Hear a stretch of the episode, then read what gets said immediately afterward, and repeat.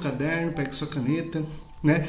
Até mesmo quem já conhece as devoções, quem já se é, entronizou nos temas marianos, quem já tem uma intimidade com Nossa Senhora, quem já tem intimidade com isso aqui, que reza terço, quem já leu o catecismo, é muito bom a gente fazer esse estudo é, para a gente se aprimorar ainda mais na fé, na fé com a Virgem Maria, né? Não somente na Virgem Maria, mas com a Virgem Maria, pois ela é aquela que nos ajuda na nossa fé. Muito bem? Eu quero pedir para você pegar esse link aqui, compartilhar no WhatsApp, lá no grupo. Nós temos um grupo Menos Achismo Mais Catecismo. Não sei se a Tayane já mandou lá. Peço para que me mande um ok aí. Mande também lá no seu grupo dos amigos da igreja e tudo mais. É, essa é a nossa quinta aula. Se você não assistiu as nossas outras quatro aulas, não tem nenhum problema. Você pode assistir essa quinta aula e depois você tirar um tempo. Eu não tenho tempo é, para assistir aulas, porque tenho minha vida muito corrida. Nossas outras aulas também estão no Spotify. Você vai procurar Comunidade Eterna Aliança e lá você vai encontrar todas as nossas pregações e também vai encontrar o curso Menos Achismo Mais Catecismo, onde você vai ver é, tem quatro áudios já disponíveis. E também no YouTube, né, caso alguém que você conheça, que você queira que quer fazer essas aulas, ou talvez você tem atividades de casa corriqueiras para fazer, coloca no, na televisão, no YouTube, pesquisa menos achismo mais catecismo, o nome do canal é o meu nome, né, Jet Souza. É, lá no YouTube também está disponível as quatro aulas, né, bem bonitinhas para você. Você consegue assistir na televisão, o áudio do microfone. Eu espero que o áudio do microfone esteja saindo, né, da outras vezes captou pelo áudio do, do celular. Muito bem, é, aguardando aí mais pessoas entrarem né, na nossa live. Deixa eu ver quem está conosco aqui. Tayane, Giane, Thaís, Edmar, Egiane, muito bem. Nós tivemos mais de 15 pessoas nas primeiras aulas, né? Onde estão as pessoas que assistiram nossas outras aulas? Convidando vocês aí, vamos vamos entrar, vamos entrando. Tem mais gente entrando hoje aqui agora. A Verônica, seja bem-vinda, Verônica. Bem-vindo a todos para nosso curso nessa quinta-feira e vamos juntos iniciar clamando a intercessão da Virgem Maria, ela que está bem grandona aqui no meu lado, na imagem do título de Nossa Senhora Aparecida. Bem-vindo, mais pessoas entraram aqui. Deixa eu dar uma boa noite para vocês que entraram. A minha mãe e a Núlia também entraram. Boa noite para vocês. Hoje eu já estou melhorzinho da gripe. Obrigado a todos que rezaram por mim. E muito bem, iniciemos em nome do Pai e do Filho e do Espírito Santo. Amém. Vamos pedir que a nossa mãe imaculada, nossa mãe querida, possa vir ao nosso encontro nessa noite e trazer junto dela o Espírito Santo, o Paráclito, para que ilumine as nossas mentes, ilumine os nossos pensamentos, abra o nosso coração, nos dê paciência para ficar aqui nessa live nos dê paciência com as coisas ao nosso redor, abra a nossa mente, ilumine os nossos pensamentos para compreendermos melhor a vontade de Deus. Por isso nós rezamos pedindo a intercessão da Virgem Maria também para que as outras pessoas possam vir estudar conosco. Ave Maria, cheia de graça, o Senhor é convosco. Bendita sois vós entre as mulheres, e bendito é o fruto do vosso ventre, Jesus. Santa Maria, Mãe de Deus, rogai por nós, pecadores, agora e na hora de nossa morte. Amém. Rogai por nós, Santa Mãe de Deus, para que sejamos dignos das promessas de Cristo. Amém. Em nome do Pai, do Filho e do Espírito Santo. Amém. Estou iniciando a aula agora. Eu peço que você é, vá para um cantinho, né? Fique bem disposto, bem disposta. E foi caindo, né? O número de pessoas aí do nada deu uma caída. Volta aí, galera, né? esteja bem disposto, bem disposta a experimentar e viver essa aula junto com a gente. Amém? Boa noite para Ivanildo que entrou aí também. Boa noite para todo mundo. E vamos começar falando dela, né? E vamos falar hoje a aula inteira a respeito da Virgem Maria. A Virgem Maria, ela é chamada de corredentora, né? Ou aquela que cooperou para a redenção dos homens. Deus quis uma livre cooperação de uma criatura na salvação dos homens. Ele não quis fazer tudo sozinho, né? E muitas vezes as pessoas têm uma interpretação, é, Deus não precisa de Nossa Senhora, né? Os protestantes principalmente têm esse achismo e muitas vezes assim entra no nosso coração esse achismo. Deus não precisa de Nossa Senhora. E de fato, Deus não precisa de Nossa Senhora. Deus não precisa de nada. Ele é Deus e se ele quisesse salvar a humanidade fazendo assim, estaria salvo, né? Mas Deus sendo Deus, ele é livre na sua sabedoria e na sua vontade de fazer as coisas segundo o seu coração perfeito. E sendo ele perfeito, ele quis a livre cooperação de uma criatura, de uma pessoa humana criada por ele. Então, Deus planejou uma criatura que fosse perfeita dentro da possibilidade humana para gerar o perfeito dos perfeitos, a criatura e criador mais perfeito. Por isso que Jesus não é criatura, né? Jesus é gerado, lembra que a gente falou na última aula? Jesus é gerado e não criado. Porque ele não foi criado, porque ele não é criatura. Ele foi gerado porque foi gerado no ventre da Virgem Maria. Então Jesus, aquele que é o homem perfeito, a perfeição, a obra perfeita do Espírito Santo e da Virgem Maria, foi planejado para que nascesse no coração, do, do, ventre de uma mulher que também, dentro da possibilidade humana, tivesse essa perfeição. Deus é perfeito, então ele não poderia planejar algo imperfeito. Tanto que o ser humano não foi planejado imperfeito, ele foi planejado para viver, para ser feliz, livre e tudo dentro da perfeição de Deus, né? Não foi planejado imperfeito, foi planejado ilimitado, é, limitado, perdão, com alguns limites, sem poderes sobrenaturais, mas o pecado nos transformou em criaturas materiais apenas, onde a gente não consegue observar o sobrenatural sem muito, muito, muito esforço. Mas Deus faz tudo perfeito. E para que nós pudéssemos voltar a experimentar o sobrenatural, nós precisávamos de um plano perfeito. E esse plano perfeito de Deus precisava contar com uma criatura, com uma criatura dele que fosse perfeita. E ele então sonhou e planejou a Virgem Maria. Para você entender, né? A gente fala que ela é escolhida.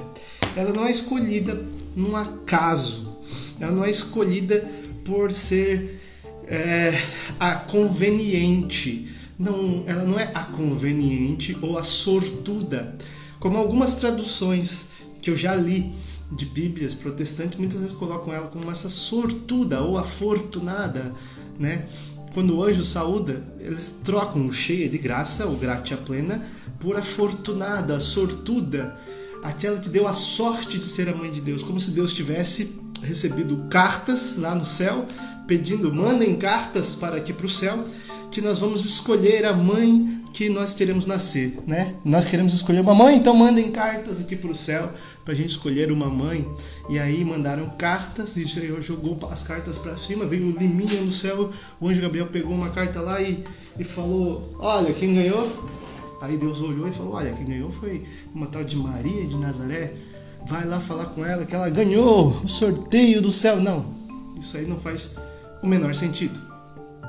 Porque Deus não joga as, a humanidade à sorte. Deus faz as coisas perfeitas e planejadas estrategicamente para que nós possamos olhar, estudar e compreender dentro da nossa limitação humana que era a ação de Deus, o que é a ação de Deus dentro dos seus planos. Então, Nossa Senhora é uma criatura planejada.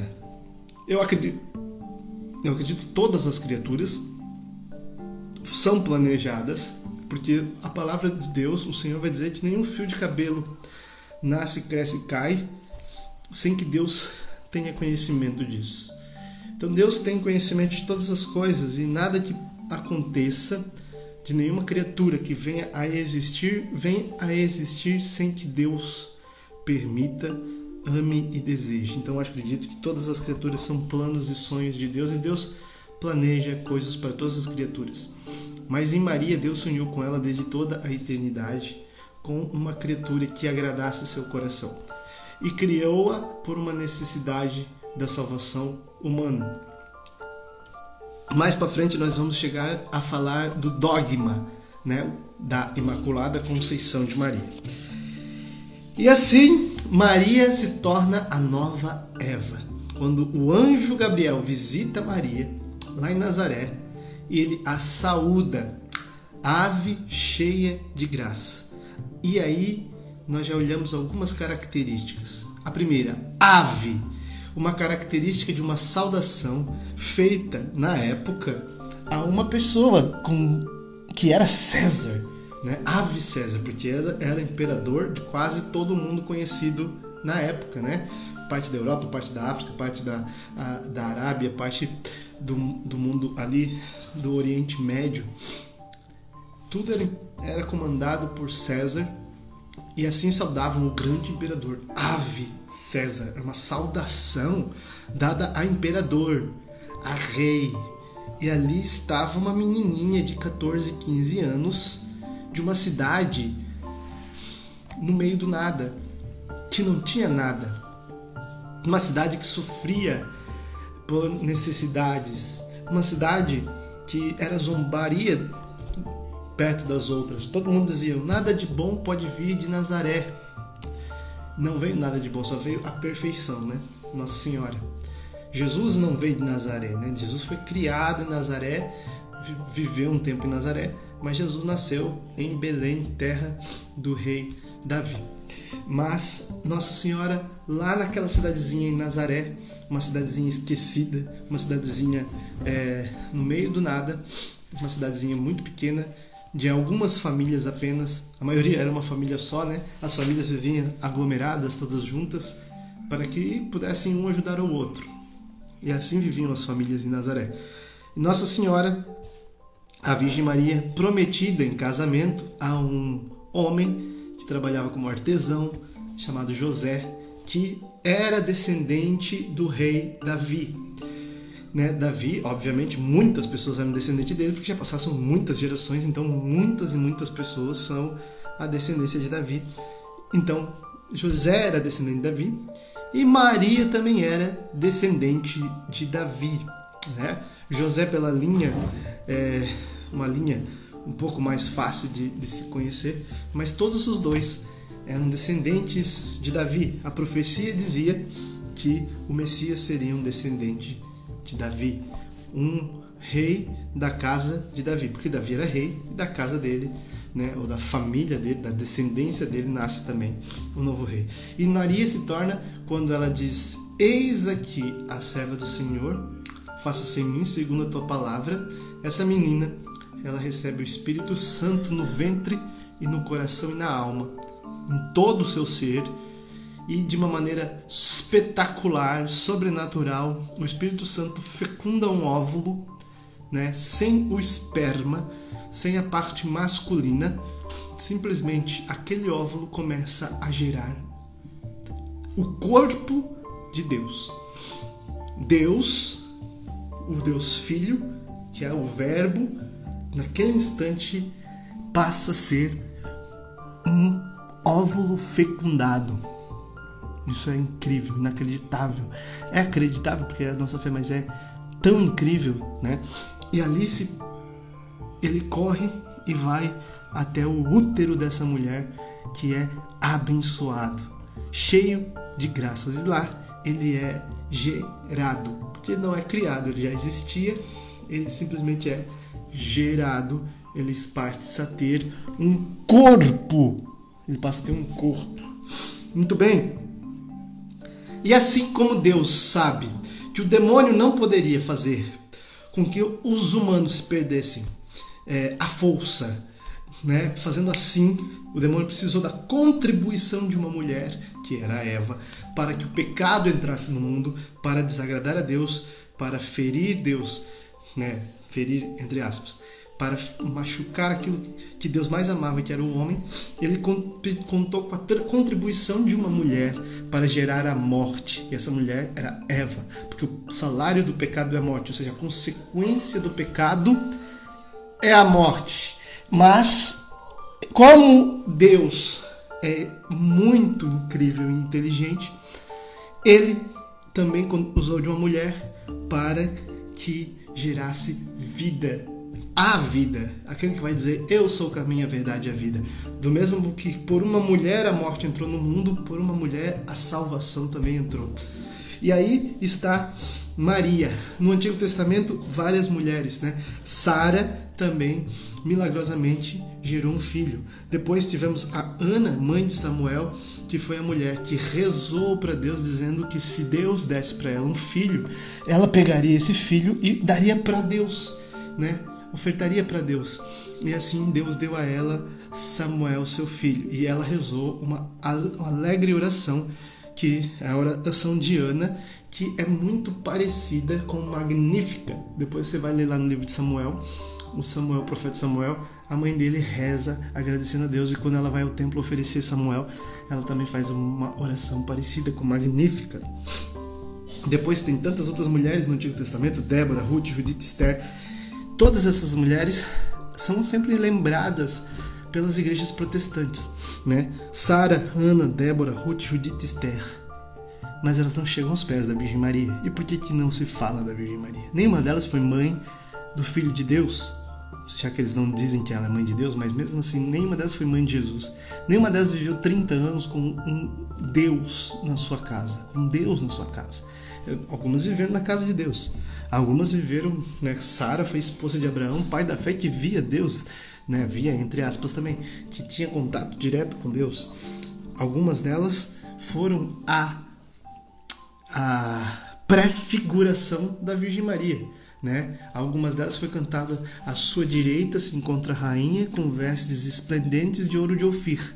Falava-se dessa rainha, mas se prefigurava, ou seja, era uma figura anterior que representava já o que seria para nós a Virgem Maria. Lembra que eu falei da Arca da Aliança, que Nossa Senhora é a nova Arca da Aliança. Por isso que a gente fala Ave Maria, Arca da Aliança, né? Nossa Senhora, Arca da Aliança. Porque a Arca da Aliança contemplava lá dentro dela, era uma arca que dentro dela tinha a palavra, que era a lei de Moisés, os mandamentos, a tábua da lei, também tinha o cajado de Arão e o pão do maná. Ali representava as três virtudes de Cristo, rei, sacerdote, profeta e o pão da vida. Ali também Maria, dentro dela tem o filho que é o profeta, o filho que é a palavra encarnada e o pão da vida. Por isso ela é a arca da aliança. Tudo isso era uma representação de Maria e uma representação de Jesus o Antigo Testamento sempre são prefigurações, figuras prévias de Maria e de Jesus. E o anjo chama ela de cheia de graça. E aí que está uma coisa maravilhosa para nós. Ou a, a nossa, o nosso português, nós cantamos Ave Maria, Ave Maria, cheia de graça. Em latim, é, Ave Maria gratia plena. Essa plena não significa cheia. Plena significa transbordante da graça. Excelsa em graça, seja, cheia completamente, não tem mais aonde colocar tanta graça, não tem espaço. E ela se engrandece para que tenha mais graças ainda. Ela se engrandece se apequenando. Ela era sempre humilde, ela já nasceu cheia de graça ela se tornou cada vez mais pequena, cada vez mais humilde. Dessa forma, os pequenos são grandes. Ela se engrandeceu espiritualmente para que mais graças coubessem na sua alma. E para nós, então, Nossa Senhora, ela é a dispensadora das graças. Depois a gente vai falar mais um pouco de outros momentos da vida de Nossa Senhora e da fé em Nossa Senhora, mas eu quero que você entenda isso. O anjo é uma criatura é, espiritual. ele pode ter acesso a Deus, ao Pai, ao Filho e ao Espírito Santo. Ele pode ter acesso a qualquer lugar, qualquer pessoa. E ele conhece a alma das pessoas. Ele tem acesso aos demônios. Ele consegue enxergar as coisas espirituais. Para um anjo saudar Maria como uma imperadora, uma rainha, ele já se submete a ela. Por isso nós chamamos Nossa Senhora Rainha dos Anjos. Porque de fato os anjos se submetem a ela através também do anjo Gabriel, que foi o primeiro que se submeteu. Porque ninguém que é maior sauda o outro como a ave. Já pensou então o imperador saudar a mim, que sou uma pessoa qualquer, com ave? Não. Ave ou salve ou vivas a você, que é o rei, vivas ele deu a ela. Você, ave, minha rainha. Ele se submeteu, porque ali nela aconteceria algo que jamais poderia acontecer com qualquer tipo de anjo.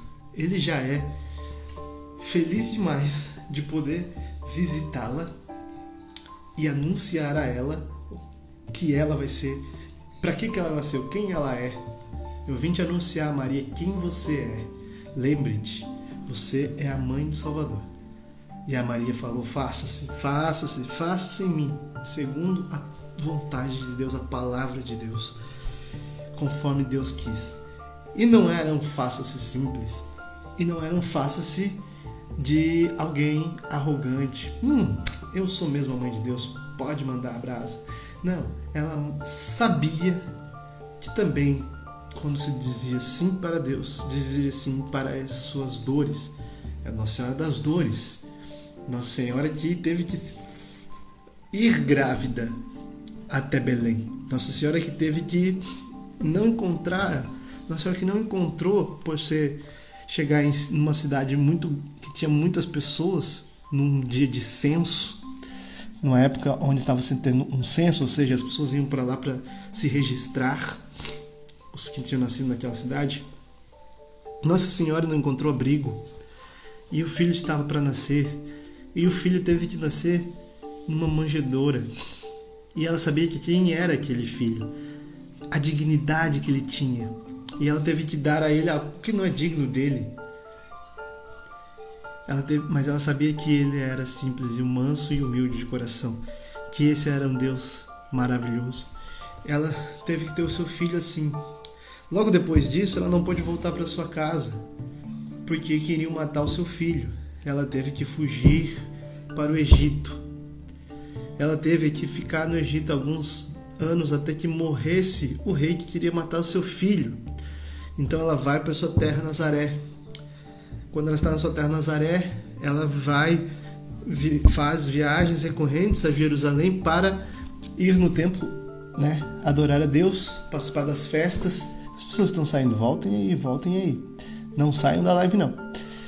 E no ano que Jesus completava 12 anos, e aqui deixa eu explicar um negócio para vocês. Quando os judeus completam 12 anos, eles fazem uma festa chamada Bar Mitzvah, que é quando o judeu, menino, ele se torna homem. A partir de agora ele sai debaixo das asas da mãe e vai aprender com o pai. Até os 12 anos, quem cuida é a mãe. Passou, fez 12 anos, fez o seu bar mitzvah. Ele agora está na responsabilidade do pai. Jesus foi com a mãe e o pai a Jerusalém e acabou ficando lá. E Maria, quando ele tinha 12 anos, achava que ele já estava com José. E José esqueceu-se que ele tinha 12 anos e pensou que ainda estava com Maria. E depois de um dia volta e Nossa Senhora tem que sofrer a dor de perder, perder Deus. Eu perdi o Filho de Deus né? Além de perder o meu filho, não, eu perdi também o filho de Deus. Deus, ó, o teu filho, perdi ele, não sei onde ele tá. Já pensou o desespero, né? De uma mãe que perde um filho, ainda mais a mãe que perde o filho de Deus. E Nossa Senhora o encontra no templo. Mas depois vai dizer a palavra que Jesus não dava nenhum desgosto para Nossa Senhora, não, só dava alegrias, crescia em graça e sabedoria e era obediente a seus pais. Ao voltar a Nazaré, depois de algum tempo, morre São José. E Nossa Senhora tem que sofrer a dor de se tornar uma viúva. E Nossa Senhora tem que ao ser viúva, ela é cuidada pelo seu filho, que ainda é adolescente, mas é Deus, mas é ainda jovem. Nossa Senhora acolheu todas essas dores no seu coração. Depois ela viu seu filho se tornar um homem e partir para a missão a qual ele nasceu. E nessa missão ela vê ele muitas vezes sendo é, sofrendo, sendo chamado de Beelzebub, né? Mas também vê ele sendo adorado, sendo amado. Depois Nossa Senhora vê Jesus sendo preso, sendo açoitado, carregando a cruz. Quando ele cai, encontra com ela. E depois vê seu filho crucificado, morto. Vê seu filho sendo, tendo seu coração aberto com uma lança. Vê seu filho sendo descido da cruz. Vê seu filho no seu colo morto. Chora essas dores, mas confia plenamente. Vê seu filho ser enterrado. Ser, desculpa, né? sepultado, né? Porque não foi enterrado, não foi colocado debaixo da terra, foi colocado num túmulo. E aí Nossa Senhora participa da ressurreição. E depois o seu filho é assunto ao céu, ascende aos céus, sobe aos céus. Mas ela sabia de todas essas dores quando ela não que seriam assim. Mas ela disse: Fiat, faça-se, seja feito segundo a tua vontade. Quem é que está no Insta da comunidade Eterna Aliança aí para me dar um ok, um oi que entrou agora? Quando Nossa Senhora é, diz isso, ela não sabe quais seriam, mas sabe que teriam dificuldades. Quando ela apresenta o menino Jesus no templo, uma pessoa, um homem sábio diz a ela: uma espada transpassará sua alma. Por isso que nós vemos o coração de Nossa Senhora no símbolo do Imaculado Coração transpassado por uma espada, né? Na verdade, são sete espadas, são as dores de Nossa Senhora, as sete dores de Maria. Mesmo assim, diante de todos os sofrimentos, ela não pecou, não desanimou, não desistiu. A Virgem Maria seguiu firme e forte nosso Senhor Jesus Cristo e o seu chamado e a sua missão. Ela é cheia de graça. No ano de 1854, o Papa Pio nono, através da bula Inefabilis Deus, ele proclama o dogma da Imaculada Conceição de Maria, que é tudo isso que eu estou falando até agora, né? O que é um dogma? Um dogma é uma verdade de fé inegável, ou seja, a igreja falou que é e agora não está mais em discussão. Não se debate mais sobre isso, é um dogma, está cravado. Não temos mais debates a respeito disso. Não se pode mudar a fé sobre isso. Está definido que a igreja acredita nisso. E a igreja acredita no dogma que foi proclamado pelo Papa Pio IX em 1854. Mas até 1854 muita coisa aconteceu. Muito tempo antes, muitas pessoas sabiam, acreditavam, confiavam na Imaculada Conceição de Maria. Nós temos o Dans Escoto, que era um frei, que também é, era um frei muito inteligente, assistam o filme dele, é muito bom. Um frei que era filósofo e ele é, criou toda a argumentação para defender a Imaculada Conceição de Maria. Agora deixa eu explicar para você o que é a Imaculada Conceição. Né? todos os seres vivos, antes e depois de Cristo, seres humanos, desculpa, né?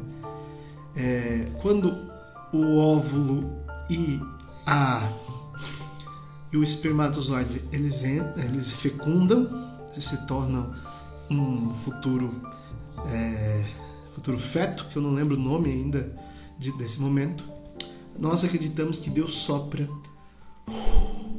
o Ruá, o Espírito Santo, que dá vida. Né? A vida nasce ali, do sopro de Deus, do hálito de Deus, como alguns dizem.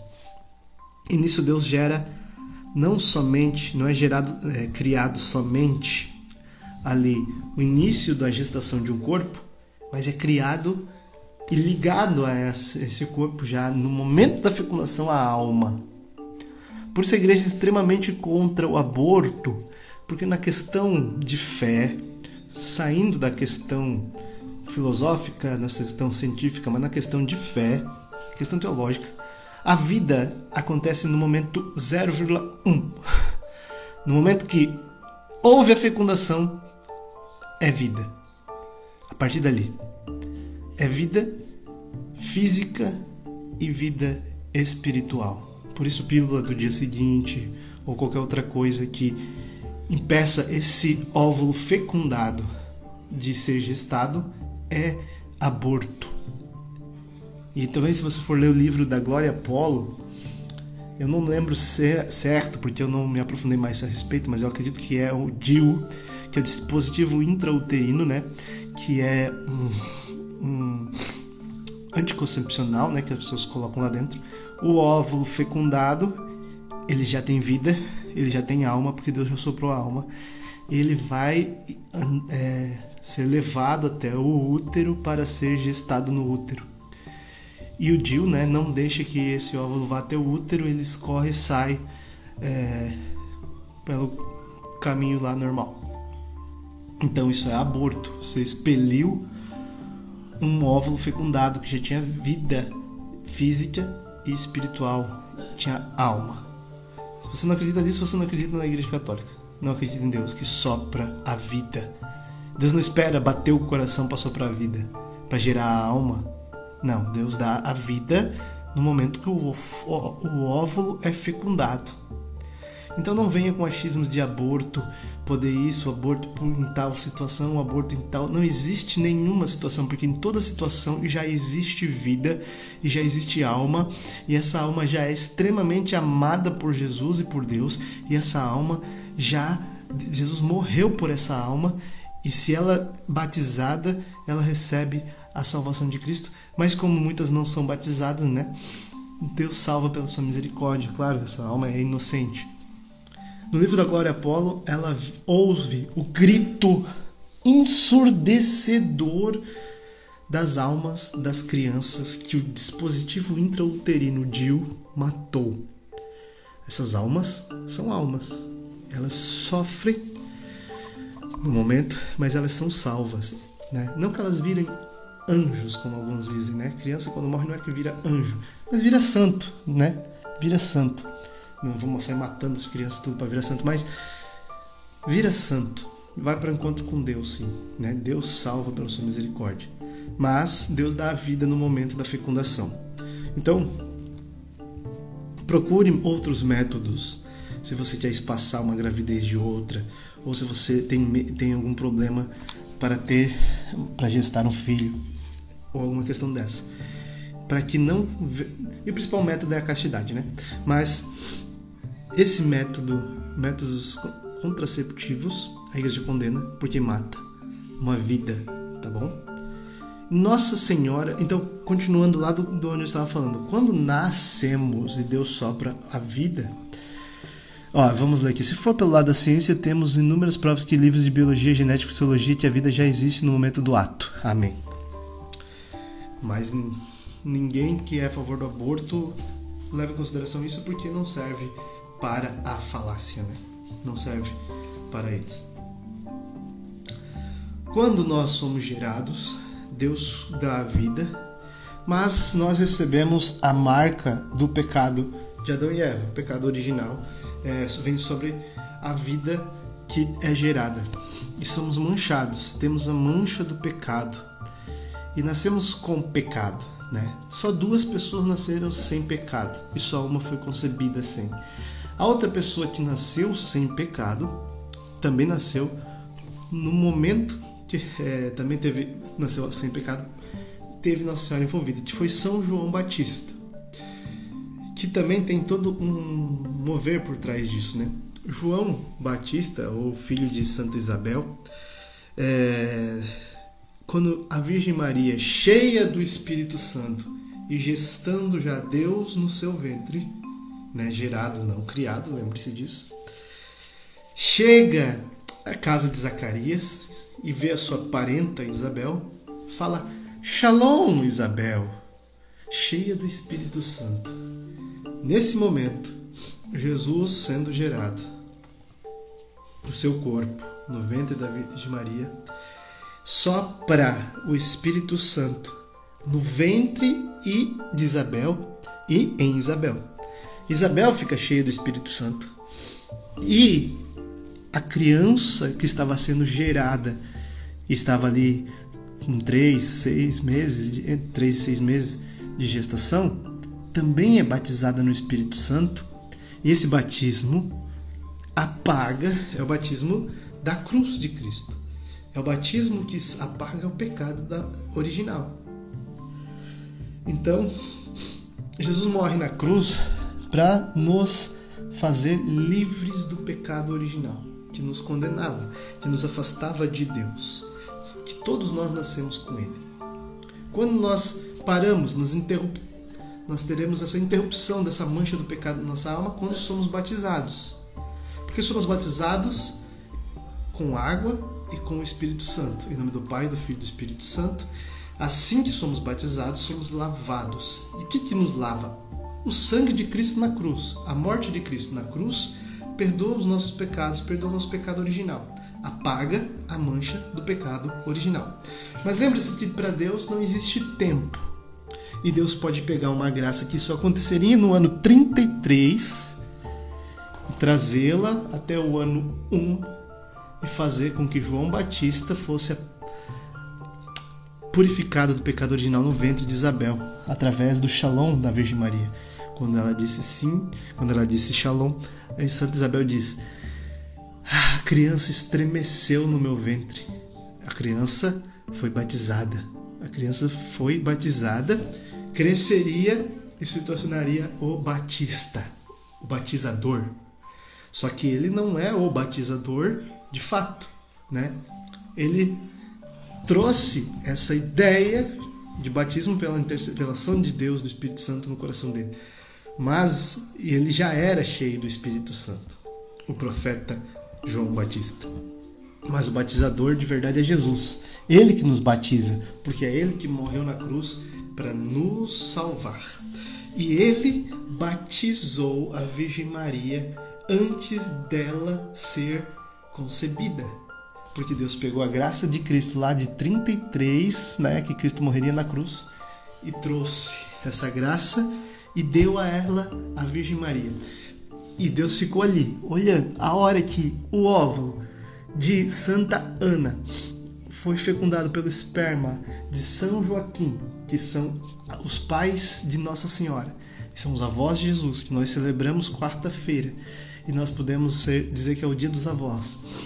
Quando houve essa fecundação, o demônio iria colocar a pata ali, né, para manchar com o pecado de Adão e Eva. Mas Deus blindou e falou: não, nessa ninguém toca. Ela é imaculada, ou seja, não tem mácula, ou seja, essa mancha nem chegou a sujar a sua alma nem por um milésimo de segundo no tempo e nem em momento algum na existência quando ela ia ser manchada, Deus a poupou, porque ela teria que ser a mãe de Deus.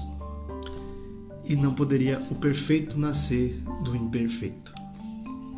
Para você entender de uma maneira mais lúdica, vamos imaginar que uma empresa quer fazer essa garrafa. Essa garrafa foi feita de plástico. E o cara foi lá e pensou: eu quero desenhar uma garrafa e eu quero que essa garrafa saia perfeita da fábrica, mas eu quero que ela seja do jeito que eu sonhei, do jeito que eu imaginei. Então ele vai lá e faz o designer da garrafa e ele faz assim com as curvas do jeito que ele acha legal e desenha a garrafa, né? Desenha a garrafa. Ele termina de desenhar a garrafa, ele vai direto produzir a garrafa?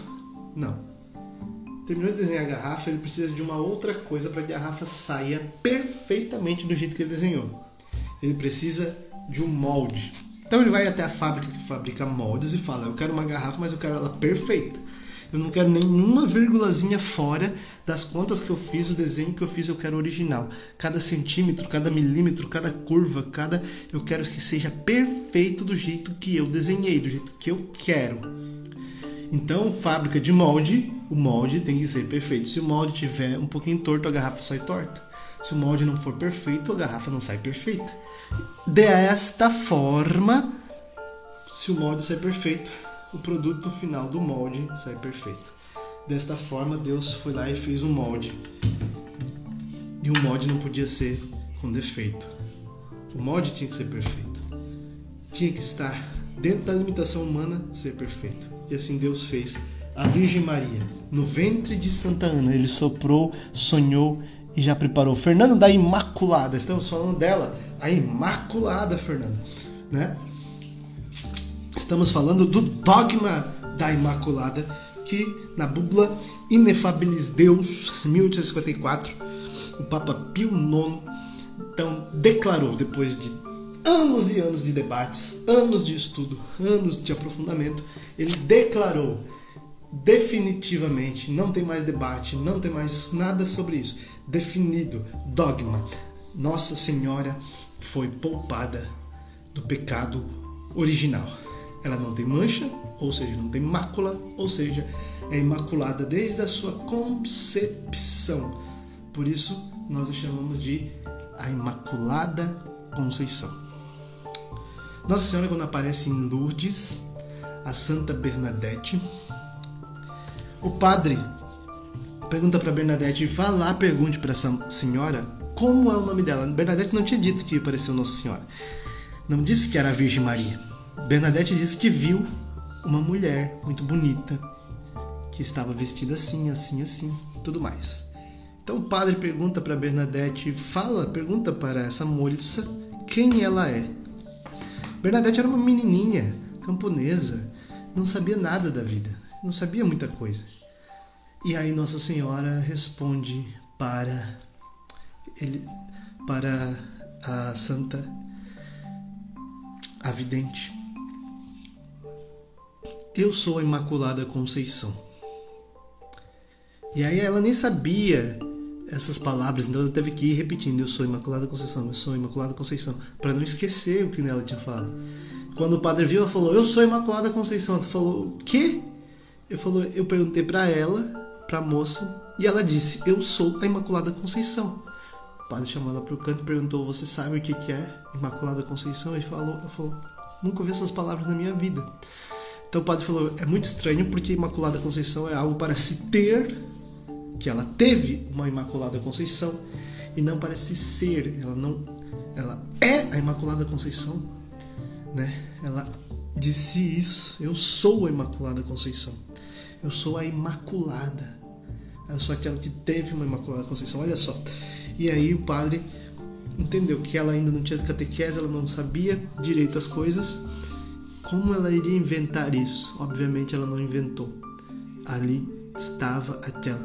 E, e essa aparição né, de Nossa Senhora de Lourdes, se eu não me engano, foi antes do dogma ser proclamado. Não lembro se foi antes ou depois. Fátima, que foi em 1917, que foi depois. Agora não lembro se Lourdes foi antes. Muito bem. É... Então, como eu disse, né? Nossa Senhora, ela é imaculada por méritos de Jesus, né? Não foi por mérito dela, porque como que alguém vai ter mérito se ela nem existia antes disso, né? A senhora não existia antes da sua concepção. Ela foi concebida e passou a existir. Ela é uma criatura, ela foi criada. Criada e gerada no ventre da Isabel. De, desculpa, de Ana. No ventre de Ana. Mas Deus é atemporal. Para Deus, Deus não, vive no tempo e no espaço, como nós aqui. Isso a gente chama de eternidade. Né? Eternidade não é para sempre. Para sempre é infinito, que não tem fim. Eternidade é não tem começo, não tem fim, não tem meio, não tem dia, não tem hora, não tem minuto, não tem segundo, não tem tempo. É além do tempo, algo que para nós é bem difícil de entender, porque nós vivemos e sempre vivemos presos ao tempo, presos à terra que gira em torno de si própria durante 24 horas, e por isso se diz que é um dia, que leva 365 dias, 6, né, mais 6 horas para dar uma volta no Sol e a gente chama de ano. E isso para nós é a nossa concepção de tempo. Em outro planeta, tempo é diferente, tempo é relativo, como dizia para nós Albert Einstein. Mas para Deus, tempo não existe. Então Deus pode pegar uma graça do futuro e fazer acontecer né, dentro da história, para lá, para cá, aonde Deus quiser, porque Ele é Deus e Ele vive no que a gente diz assim, Kairos, que é o tempo de Deus, que na verdade não existe tempo de Deus, porque Deus não para Ele não existe tempo. Uma graça atemporal da salvação de Cristo veio salvar Nossa Senhora. Ela é a mãe do seu Salvador, que a salvou na, época, na hora que ela foi concebida. Na hora que ela foi concebida, a salvação de Cristo que seria gerado no ventre dela 14, 15 anos depois, que morreria na cruz 40 e poucos anos depois, veio e salvou ela 15 anos antes de Cristo. Isso é graça de Deus. E ela recebe essa graça, ela nasce já sem pecado original, ela não precisaria ser batizada, no caso, porque na época não existia batismo no judaísmo, né? Batismo é uma ação cristã para se lavar do pecado original, que é possível pelas graças conseguidas na cruz de Cristo. Então, antes de Cristo, os judeus não acreditam nem na cruz, nem em Cristo, nem nada disso. E Nossa Senhora, ela nasceu dessa forma. Depois ela vai crescendo em graça diante de Deus até ela ser plena da graça, até o anjo aparecer e dizer: Ave, ou seja, vivas, salves a você, minha rainha, plena da graça. Seja feliz, Maria, esteja feliz porque encontraste graça diante de Deus. Eis que nascerá um filho do teu ventre. Ela pergunta como vai acontecer se não conheço o homem.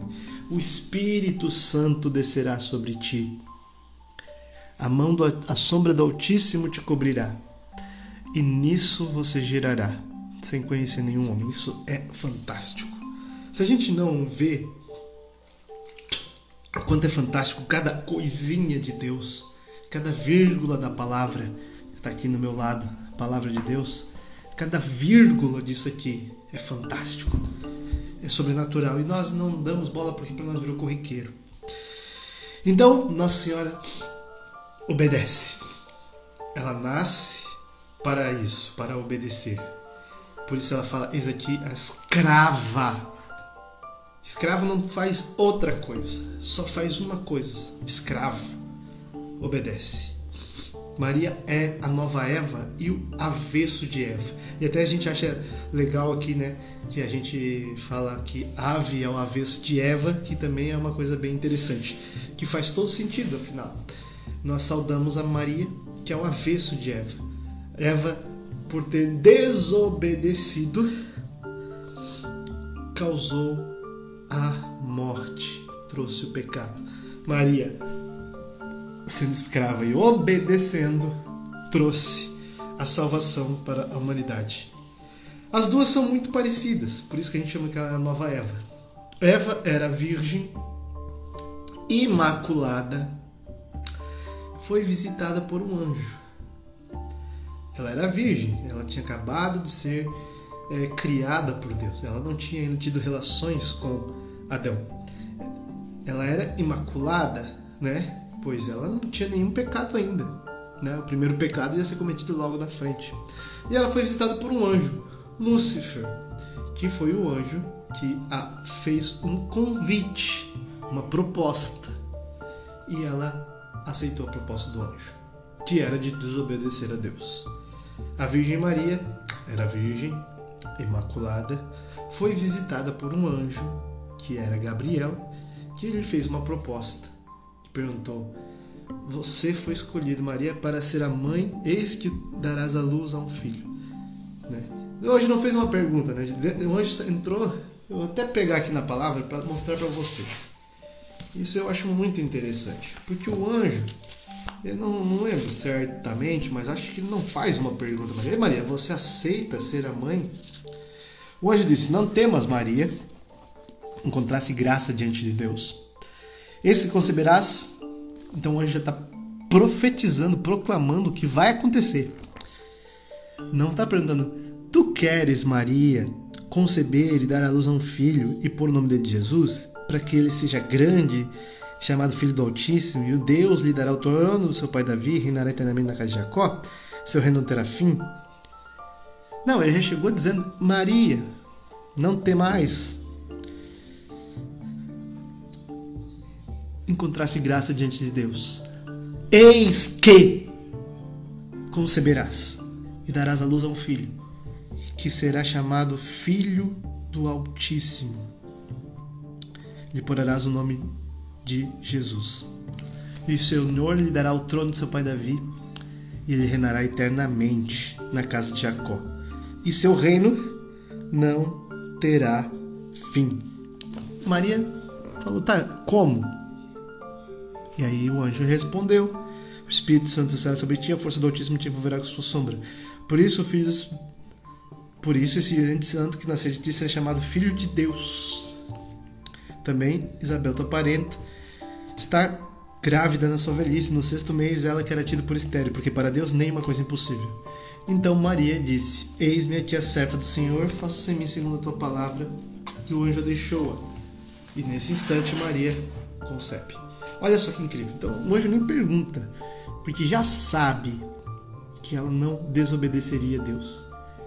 E ela somente diz uma coisa: Eis aqui a escrava do Senhor, aquela que só serve para obedecer. Eis aqui a tua serva, eis aqui a tua escrava. E para que isso fique mais claro, a palavra segue logo depois disso, mostrando que Nossa Senhora manteve-se humilde, porque ela, grávida de Deus no seu ventre, o Salvador, a promessa, estava aqui sendo gerada no ventre dela.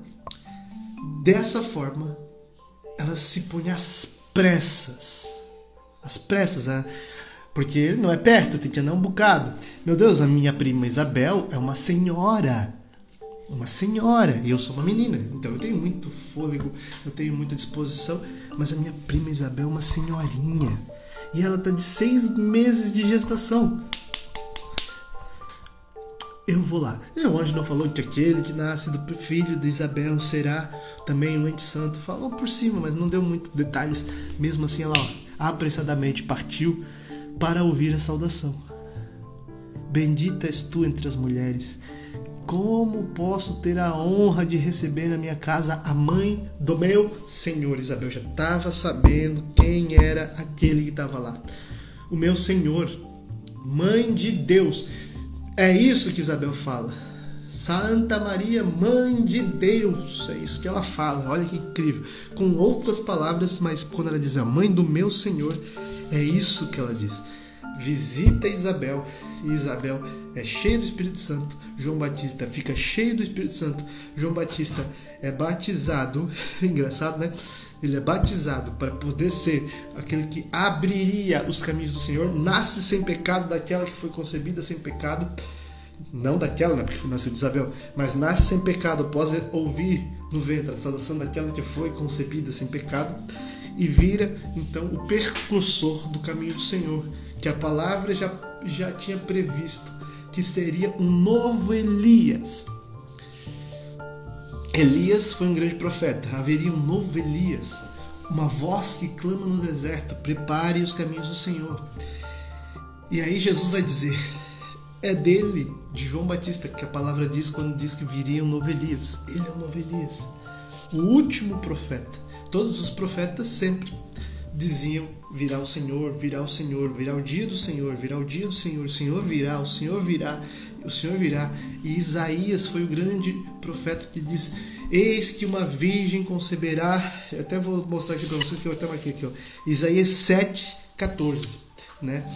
Isaías é o grande profeta messiânico, como a gente chama, porque ele foi, se você for ler, ele foi um profeta que sempre profetizou a vinda do Messias. Já no começo das suas profecias, no Isaías capítulo 7, ele vai proclamar que o Messias viria, está quase acabando já o tempo aqui, ó.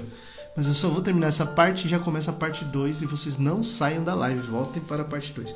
Isaías 7, 14. Por isso o próprio Senhor vos dará um sinal uma virgem conceberá e dará à luz um filho, e o chamará Deus conosco. Ele será nutrido com manteiga e mel, até que saiba rejeitar o mal e escolher o bem. Então aí Isaías já profetiza que virá de uma virgem, uma virgem conceberá e dará luz a um filho. Será chamado Emanuel, Deus conosco. Então será o próprio Deus que estará conosco, né? E ela é virgem sempre. E isso também é dogma. Um dogma que é chamado de Aifantoros, que significa sempre virgem. Eu vou encerrar essa live porque está acabando o tempo e ele vai cair o tempo. E eu vou abrir uma nova live em questões de segundos, assim, ó, pum, eu já vou sair, já vou entrar. Eu peço que você volte e entre aqui de novo na live. Quando eu abrir uma nova live, peço que enviem lá no grupo também o link dessa nova live. Amém? E voltem rapidamente. Temos aqui oito pessoas assistindo e nós estamos falando da Virgem Maria, sempre virgem, né? Lembre aí, se eu não lembrar depois, que estamos falando dela sempre virgem.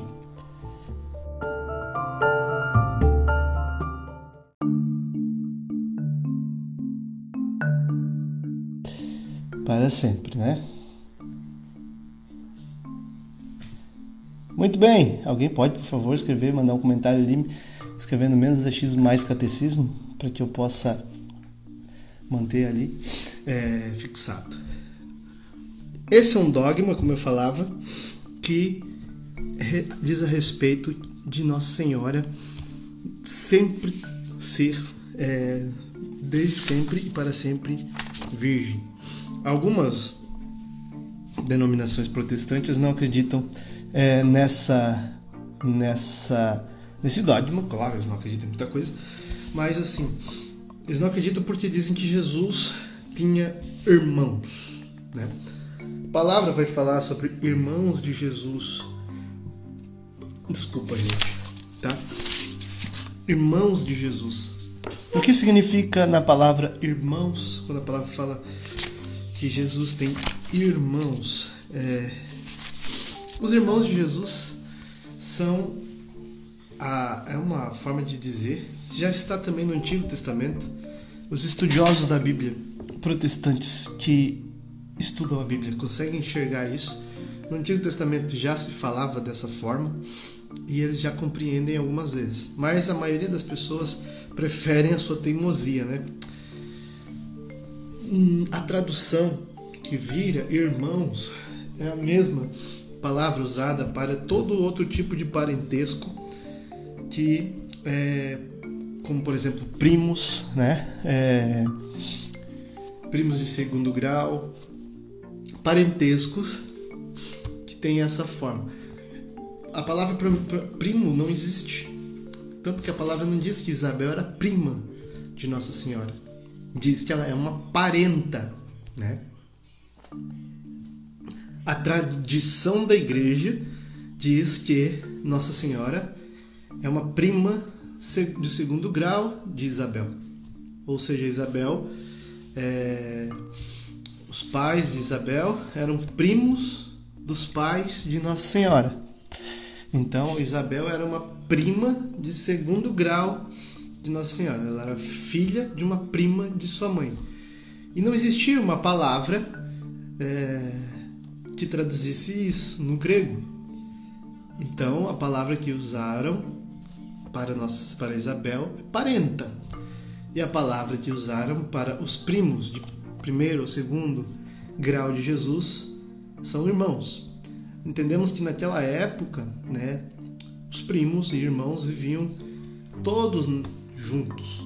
Como eu falei no começo de Nazaré, que as famílias viviam juntas, vivia, né? Casava ali os filhos daquela família, ali, o patriarca que herdava, né?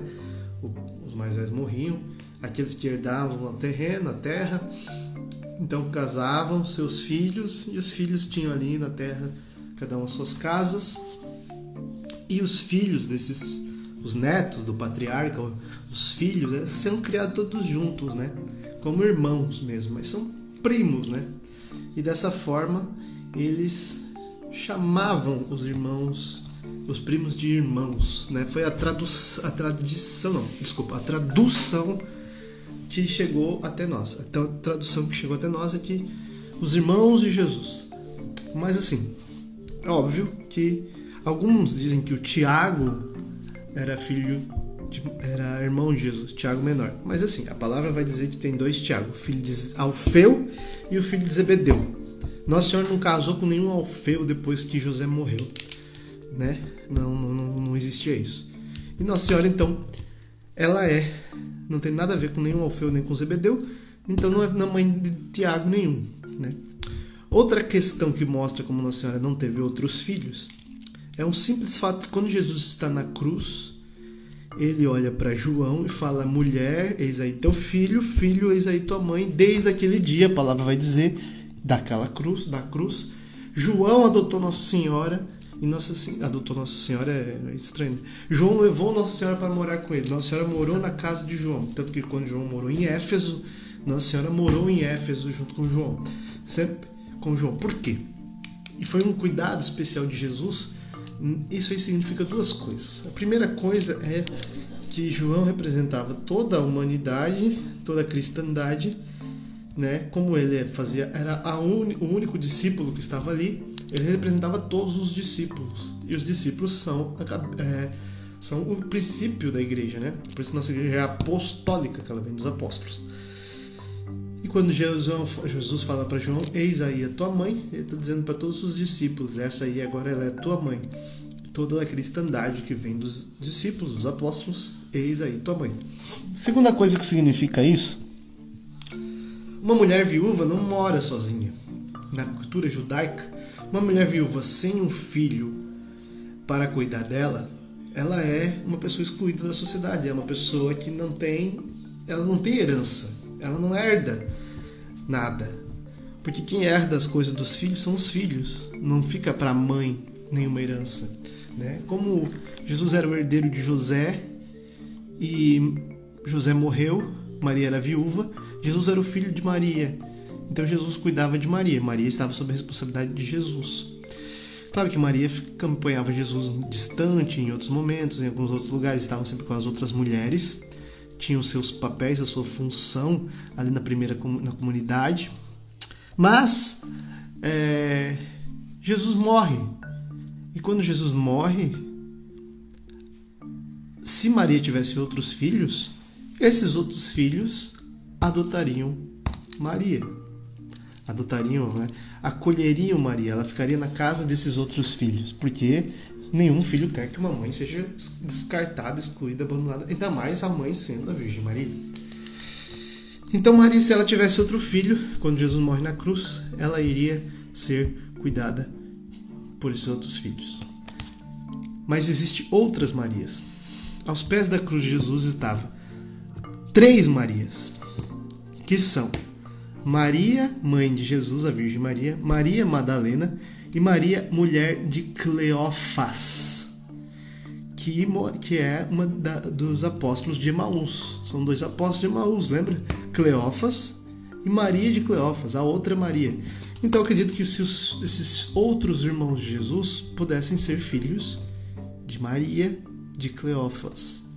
Ou de uma outra Maria que também é citada, a outra Maria, às vezes é citado. Tem muitas Marias no Evangelho. Tem a Maria de Betânia, que é a irmã de Lázaro, que é a Maria que, que era prostituta, que se desaba aos pés de Jesus, que é a Maria, irmã de Marta, Marta Maria. A Maria Madalena, que dela saíram sete demônios, é disso que fala a palavra, e que ela viu Jesus ressuscitado.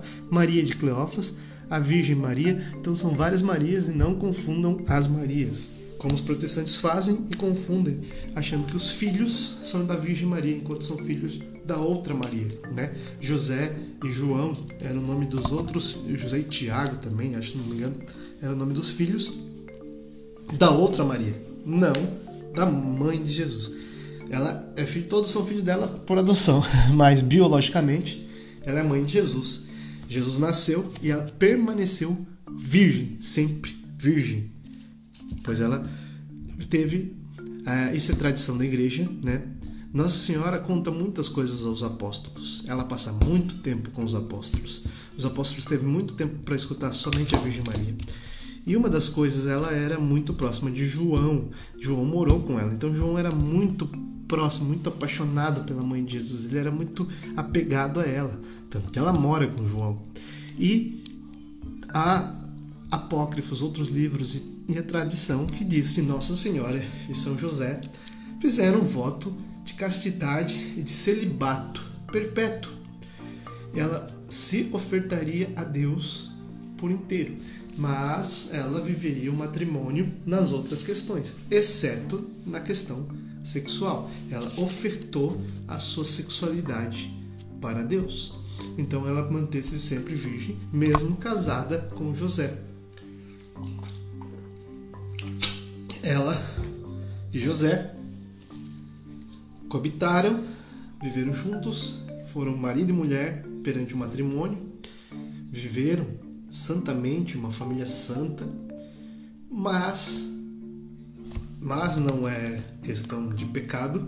Maria escolheu e José junto escolheu junto com ela viver o celibato, a castidade perfeita. José aceita a Virgem Maria. Quando o anjo fala no seu sonho, ele acredita. Por quê? Porque ele sabe quem é Maria. Por isso José quis deixá-la em segredo. Ele não quis deixá-la para que todos vissem que ele a deixou, porque saberiam que ela teria feito alguma coisa. Porque José amava ela e José sabia que ela não era uma mulher qualquer. Não era uma mulher igual às outras. Ela era tão virtuosa, tão bela, tão perfeita, que nem José acreditou que tinha sido traído. Quando o anjo falou para ele, ele falou: Agora faz mais sentido. Faz muito mais sentido na cabeça de José que um anjo aparecesse para Maria e ela fosse batizada no Espírito Santo e recebesse no ventre dela o Filho de Deus, que é Deus, que fosse mãe de Deus, do que ela ter traído ele. Porque não faz sentido, entende? Uma mulher como ela fazer isso. Ainda mais ela, que queria viver, que quis viver e que viveu o celibato perfeito, a vida, a santidade, a virgindade. Mãe do Salvador e da nossa salvação. Né? Gente, então, o primeiro devoto da Virgem Maria era São José. Ele com certeza enxergou todas essas virtudes nela. E como diz aquela brincadeira, né? Quando José viu Maria pela primeira vez, ele se apaixonou e disse: Minha Nossa Senhora. Porque era ela mesma, né? E José era devoto dela. Porque não somente por ser José, castíssimo, um homem segundo o coração de Deus. Um homem que, que também não foi escolhido pelo acaso, né? Algumas tradi alguma tradição da igreja diz que José pecou, mas pecou uma coisinha ou outra, mas nada que fosse grave. A gente acredita que José nunca pecou mortalmente. E ele era um homem justo, fiel, honesto, trabalhador.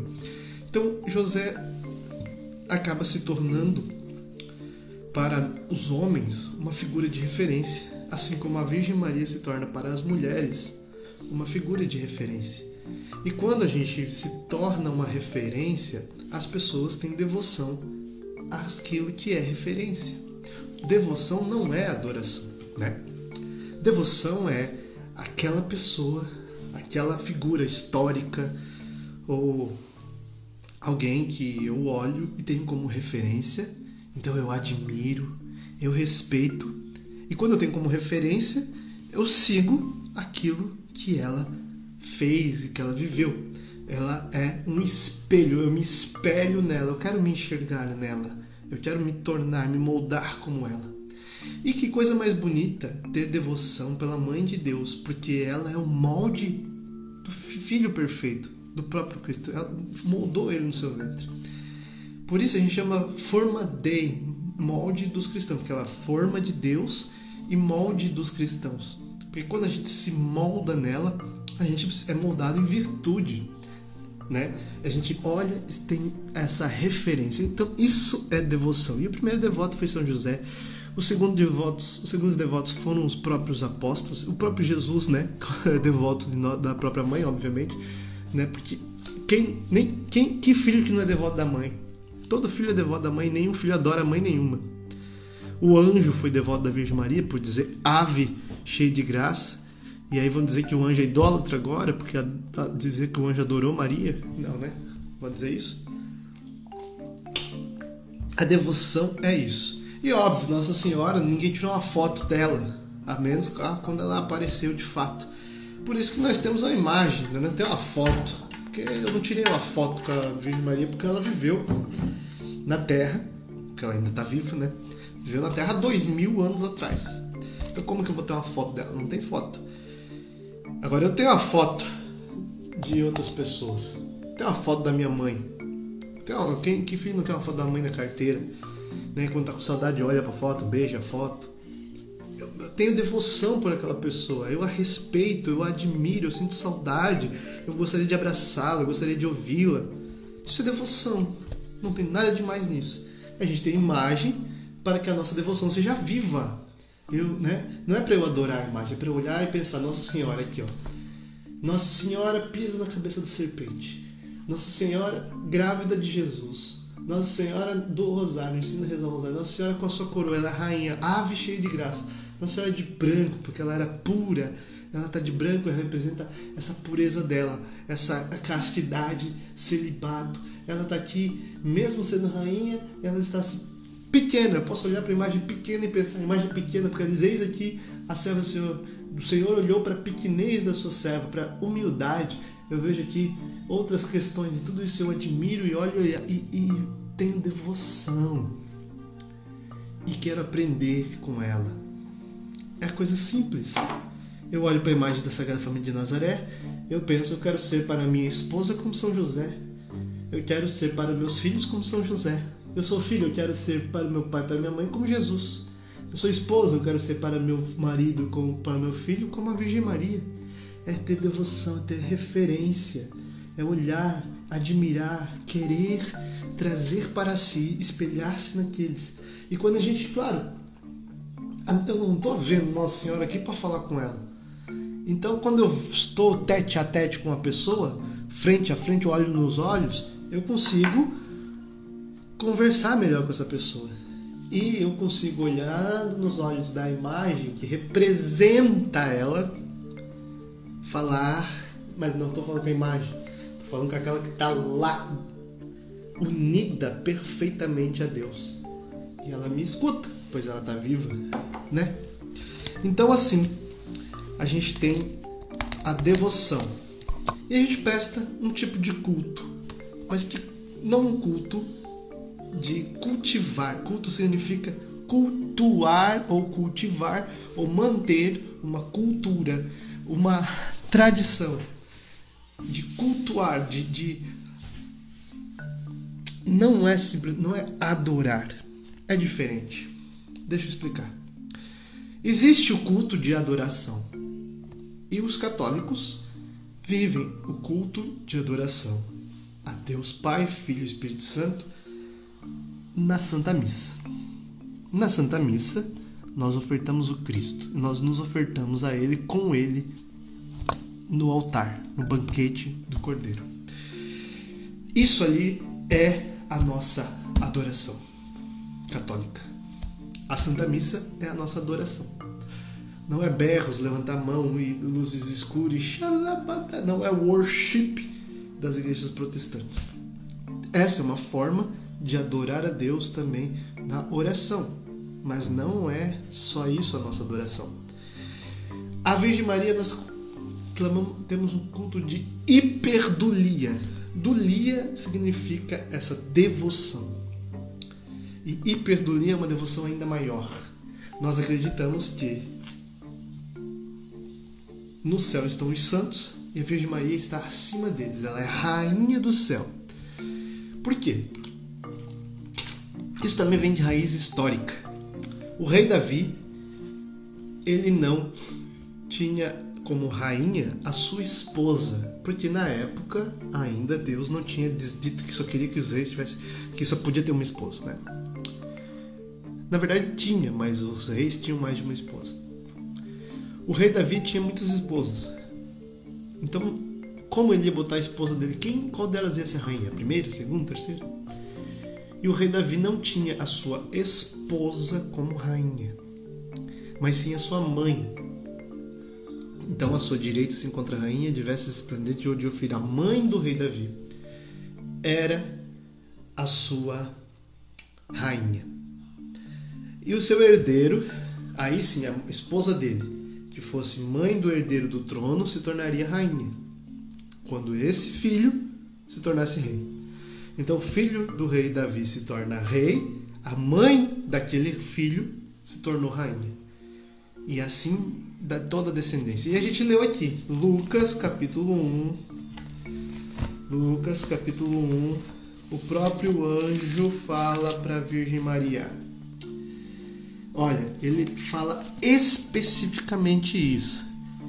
Ele será grande, será chamado Filho do Altíssimo, e o Senhor Deus lhe dará o trono do seu pai Davi.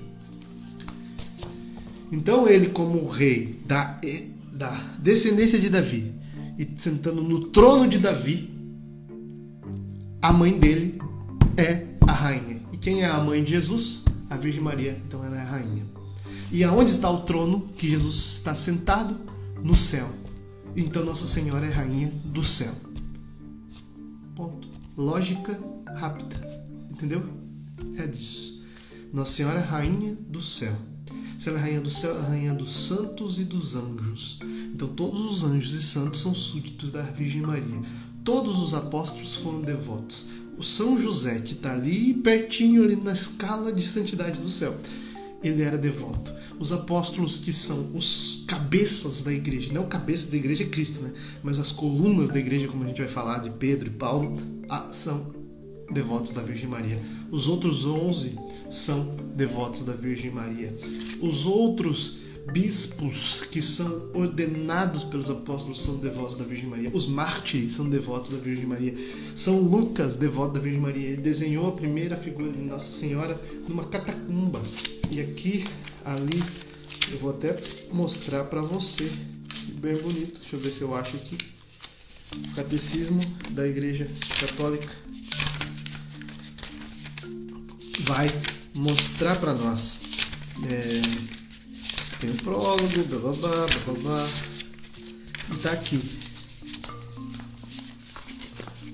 Essa é uma imagem da Virgem Maria, pintada por São Lucas, o escritor do Evangelho, que escreveu ali o Evangelho ali em torno dos anos 60, alguma coisa. A imagem é bem feinha, porque tem mais de dois mil anos, né? tem quase dois mil anos, mas é a Virgem Maria segurando o menino Jesus.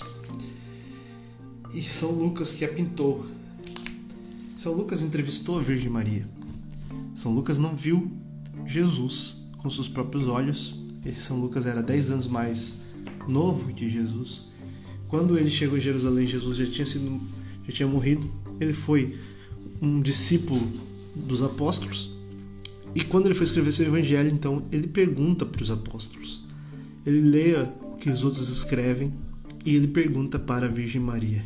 Então, a ele ela revela a oração que ela fez lá na casa de Isabel Magnífica e todo esse momento que o anjo fala para Lucas e ele escreve. Nós católicos temos isso como cânon, ou seja, inspirado por Deus, e os protestantes dizem que isso aqui 100% é a revelação. Isso aqui. Só na escritura, só aqui está a revelação. Está aqui, está aqui. São Lucas que escreveu e ele escreveu. Se você acredita nisso, a igreja acredita nisso também, que ali está algo inspirado por Deus. Tem mais do que aqui. Mas aqui está algo inspirado por Deus, Senhor protestante. Lucas é inspirado por Deus. Reclama com ele que desenhou a imagem da Virgem Maria. Chama ele de idólatra, né? Muitas pessoas têm medo de honrar a Virgem Maria né, com um culto de hiperdulia, que é eu ter essa devoção, admirá-la, ofertar a ela minha vida, fazer a consagração, fazer atos, porque acha que vai honrar Nossa Senhora e deixar Jesus de lado. Você está completamente equivocado. Virgem Maria, ela vai dizer a primeira palavra dela na Bíblia é: Como se fará isso pois não conheço o homem. E a segunda palavra dela na Bíblia é: Eis aqui a escrava do Senhor. Faça-se em mim segundo a tua palavra. E a última palavra dela na Bíblia é: Fazei tudo que ele vos disser. Nossa Senhora não fala muita coisa, mas tudo que ela fala, ela fala: Eu sou escrava, faça o que ele disser. Tudo ela oferta a Jesus. E quem pode dar honra maior? Imagina, ela é a mãe de Deus. Ela é a mãe de Deus fez ela para ele nascer dela. Existe honra maior do que isso? Existe honra maior do que ser mãe de Deus? Ninguém, nenhum ser humano é capaz de dar honra maior, sabe?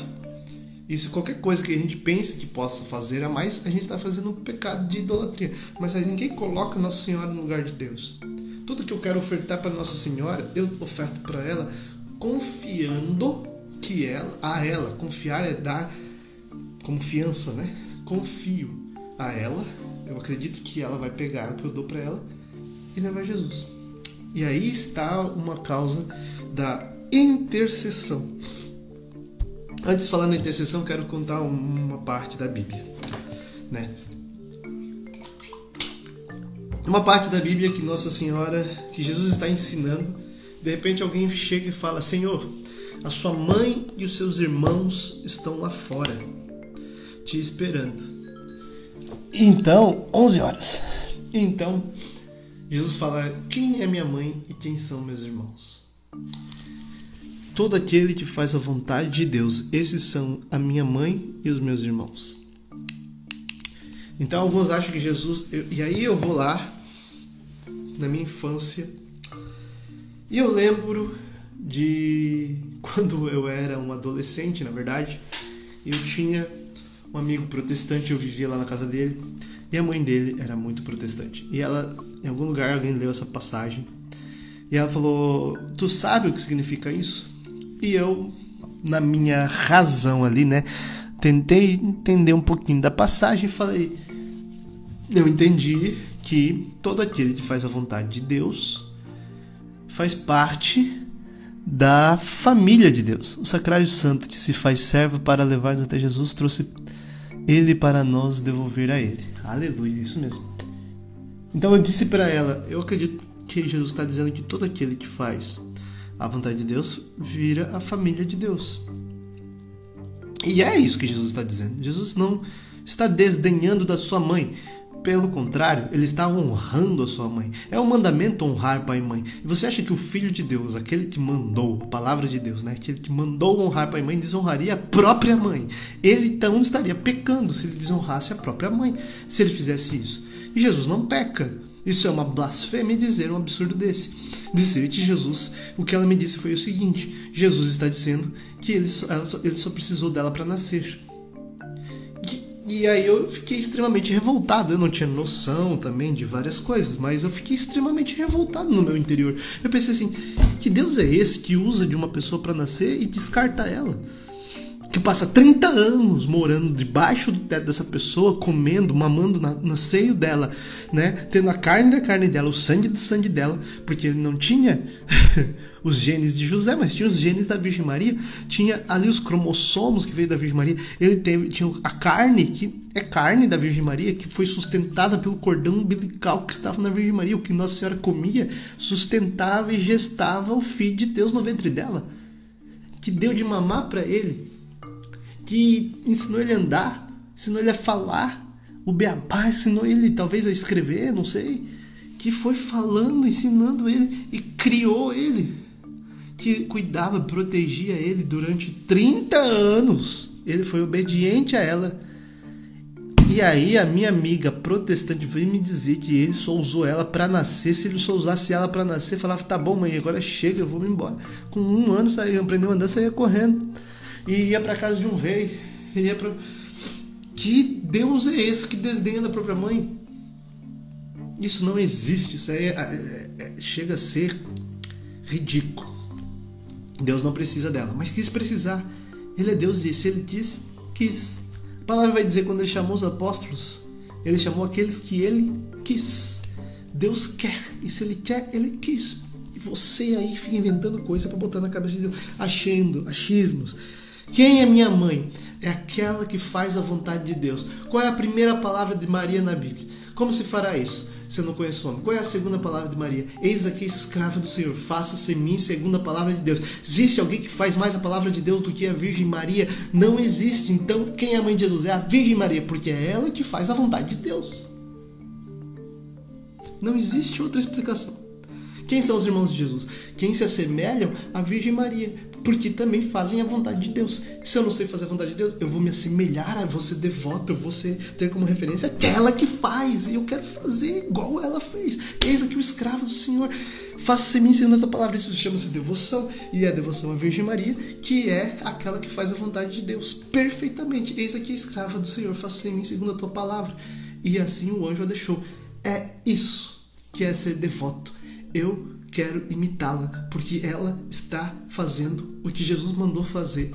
Eis os meus irmãos e a minha mãe são aqueles que fazem a vontade do Pai que está no céu. Acabou. Chora, protestante. Você está órfão, venha para cá. Ninguém aqui é órfão, todos aqui nós temos uma mãe e é a mesma mãe do Filho de Deus, esposa do Espírito Santo a mãe de Caná. Eu iria falar da esposa, que ela também é esposa do Espírito Santo, porque com o Espírito Santo ela gestou nosso Senhor Jesus Cristo, né? o Espírito Santo gerou nela. E Nossa Senhora nunca mais foi alguém, desde aquele dia, sem o Espírito Santo. Eu acredito que sempre tinha uma fagulha do Espírito Santo no coração da Virgem Maria, mas quando então ela foi tomada ou seja, ela foi completa, repleta do Espírito Santo. Nossa Senhora batizava só de dizer Shalom, né? Aqueles que Deus queria então batizar. De, quando Jesus estava no ventre. Eu acho que foi Jesus que batizou, porque é Ele que batiza no Espírito Santo, mas a presença de Nossa Senhora batizava. A presença de Nossa Senhora mudava o ambiente. Ela era cheia do Espírito Santo a vida toda, durante todos os seus anos de vida e depois também, é, quando Jesus vai para o céu, ela continua cheia de Espírito Santo. E no Pentecostes ela estava lá no meio deles. Todo mundo, uh, uh, uh, e ela lá, ah, esse aí eu já conheço. Esse aí é a segunda pessoa da Santíssima, a terceira pessoa da Santíssima Trindade. É aquele que veio sobre mim para que eu gerasse Jesus. Olha que incrível, né? Em Caná, Maria coloca então a sua grande virtude à mostra e nos mostra o que faz no céu. Ela está sempre atenta.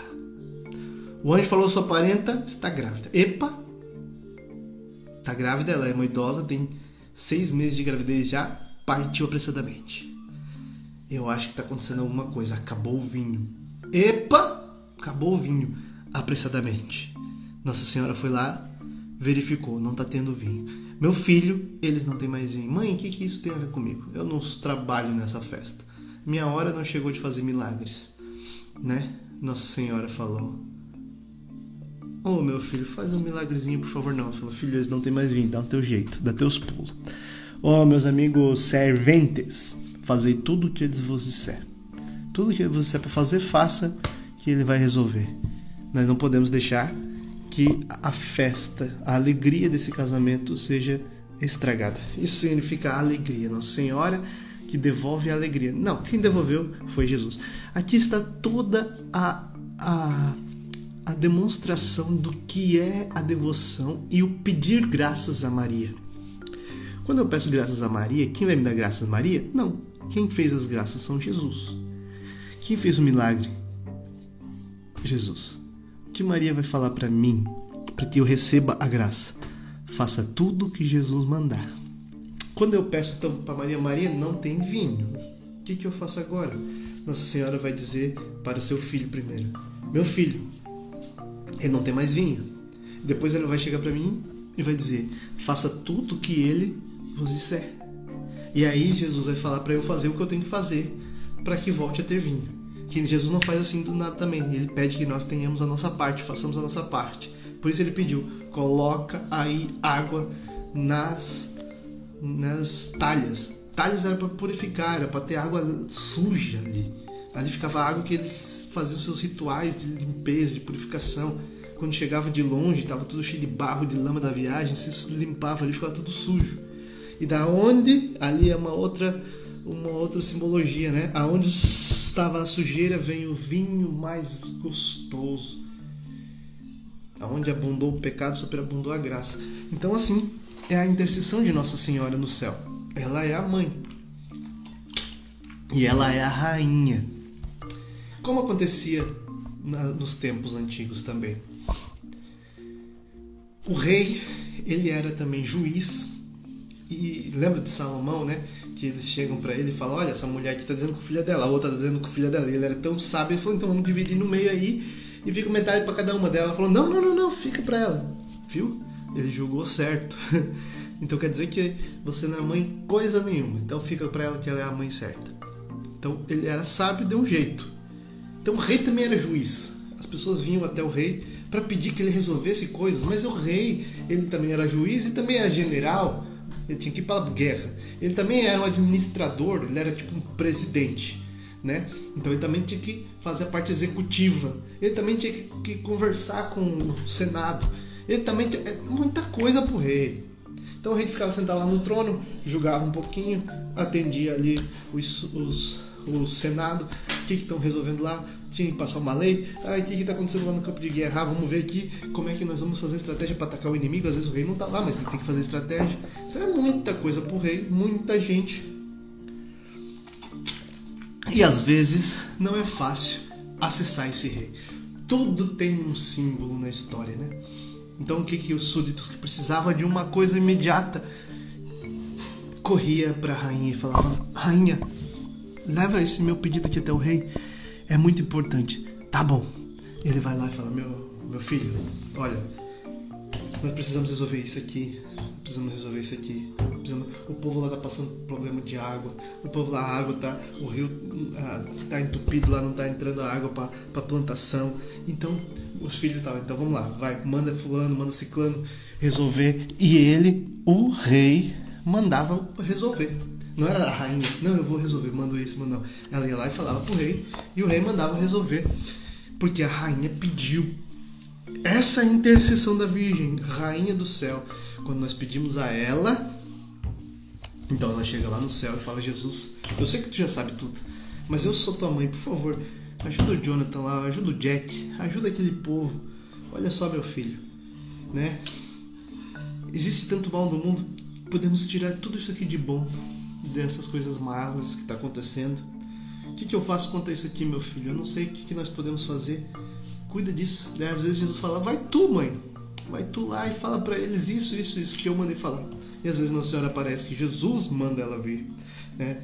Por conta própria, ela vem resolver? Não, ela resolve segundo o coração de Jesus. Ela fala: adore meu filho, vá para fazer penitência, comunguem com respeito, vocês estão desrespeitando meu filho. Então, Nossa Senhora, todas as coisas, ela vai até o filho, ela entrega para o filho. Isso é intercessão. Nossa Senhora não está morta. Morta no sentido de Nossa Senhora está em silêncio, os mortos estão em silêncio. Os mortos não estão em silêncio, depois a gente vai falar disso. Nós temos a outra, o outro dogma. Eu falei de dois dogmas, né? Que o catecismo cita. Olha só, nós já estudamos tudo isso aqui nas nossas primeiras aulas. Eu acho que mais umas 20 aulas a gente termina. O catecismo fala do dogma da Imaculada e do dogma da virgindade perpétua em outros momentos ele vai falar sobre os outros dogmas. O Teotocos, que é a mãe de Deus, né? Eu lembro que eu vou até puxar aqui no, no, no coisa aqui, no, na aula anterior, eu falei sobre o filho, Jesus ser 100% homem e 100% Deus. Isso a gente chama de união hipostática, né?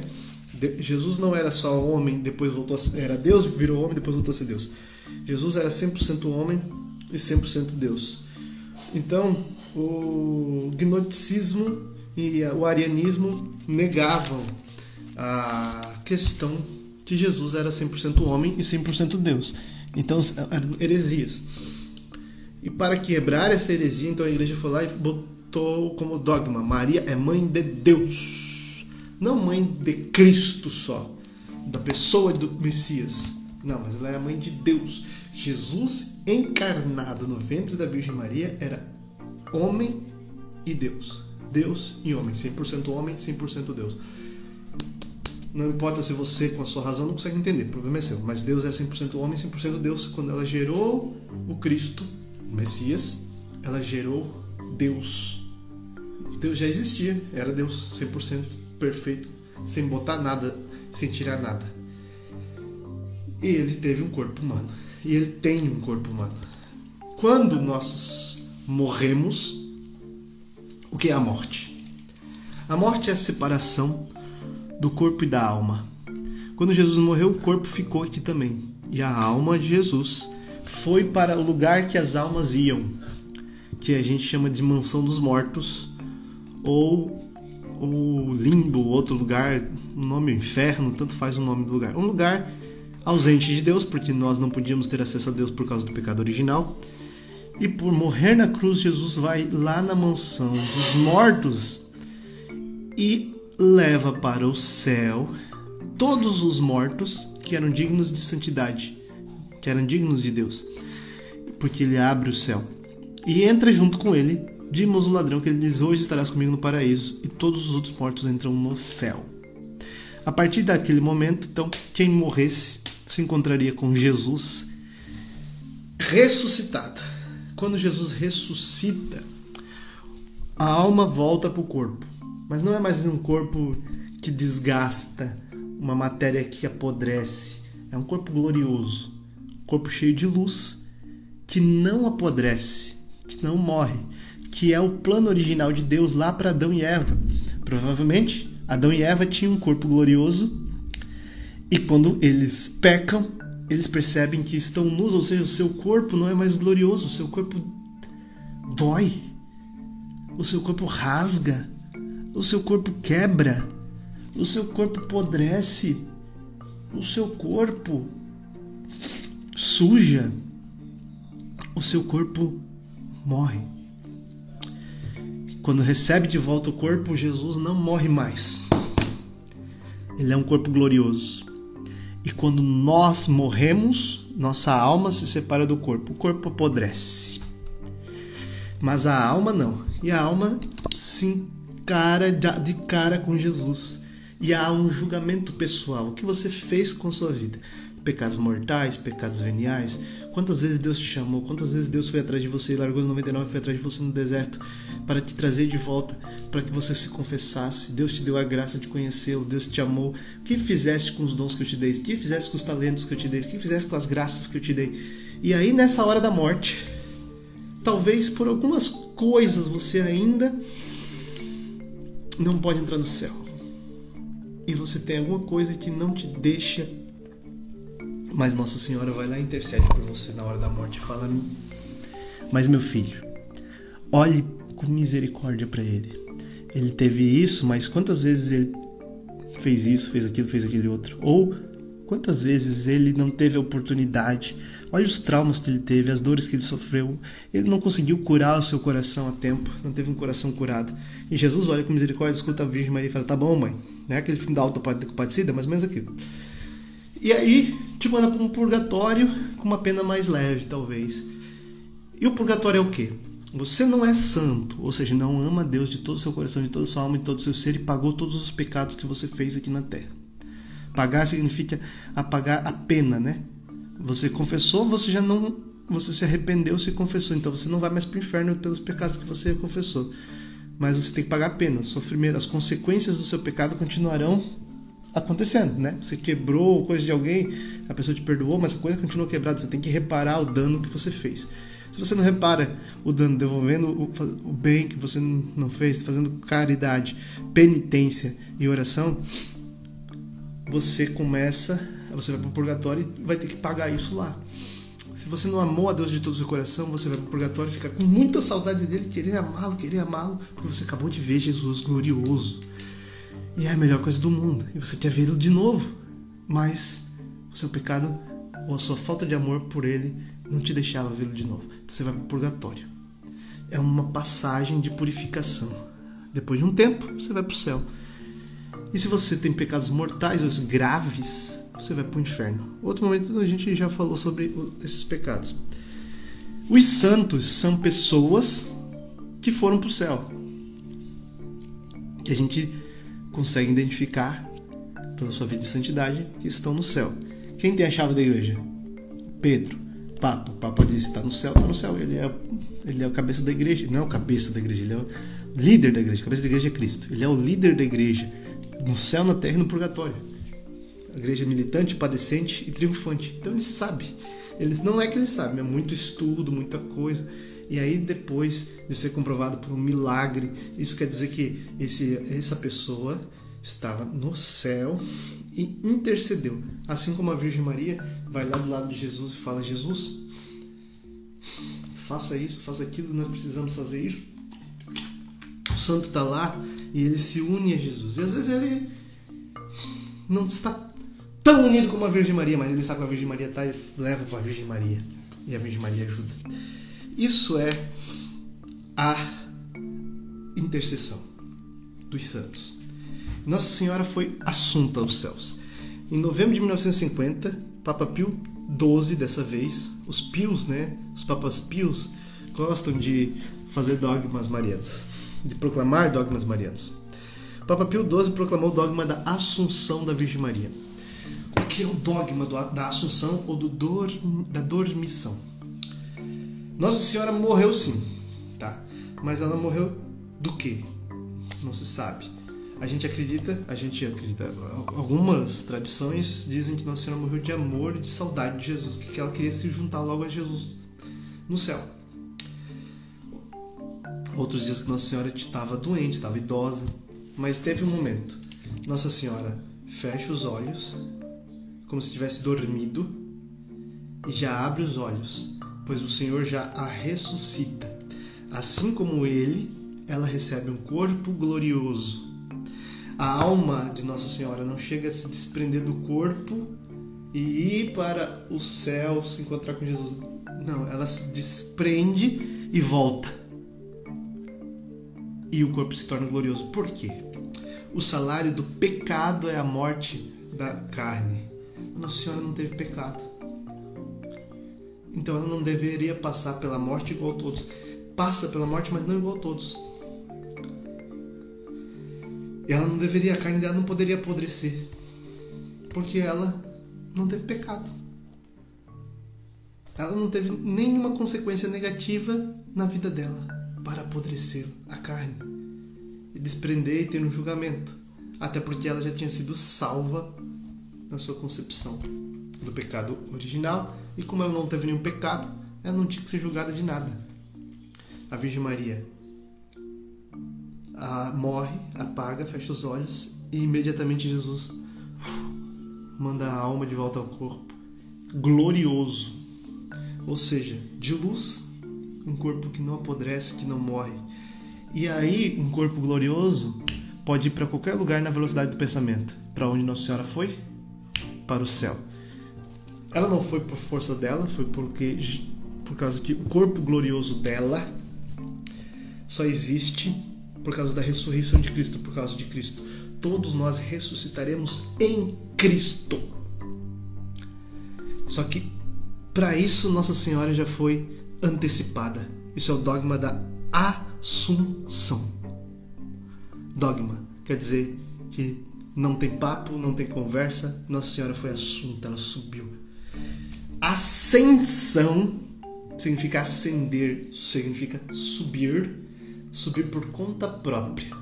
Jesus subiu aos céus, já ressuscitado. Ele ressuscitou, mas não, não foi direto para o céu. Ele ressuscitou, apareceu para Maria Madalena e depois ele foi aos céus. Depois ele aparece a Cleófas à tarde, no mesmo dia, quando Cleófas e a sua esposa estão voltando para Emaús. Traz eles de volta para Jerusalém. Depois aparece em Jerusalém para os discípulos. Tomé não está. Tomé estava viajando na maionese por aí, não sei o que Tomé estava fazendo. Ela aparece para os discípulos. Ele fala paz esteja convosco, só para o Espírito e a todos os cantos. Vai, depois ele aparece de novo uma semana depois e lá tá Tomé e fala: Tomé, bota a mão aqui, sou eu, Jesus, já pode tocar no meu corpo porque é glorioso. E ele coloca o dedo ali, é glorioso, mas ainda é o corpo, o mesmo corpo. Na ressurreição final, todas as almas que estão no céu vão receber de volta o seu corpo, que apodreceu, mas então não será mais o mesmo corpo que apodrece de novo, que morre, mas será um corpo glorioso e nós viveremos como foi o plano de Deus para nós. E Deus criou matéria, né, gente? Deus criou o céu e a terra e tudo mais. E nós vamos então viver em corpos gloriosos a felicidade eterna com Jesus quando ele voltar. Até lá experimentaremos a glória no céu com o Senhor, né? Se a gente morrer e der tempo de ir para o céu, se Jesus não voltar antes. E Nossa Senhora contemplou todas essas faces e o corpo de Nossa Senhora está no céu, junto com Jesus, já.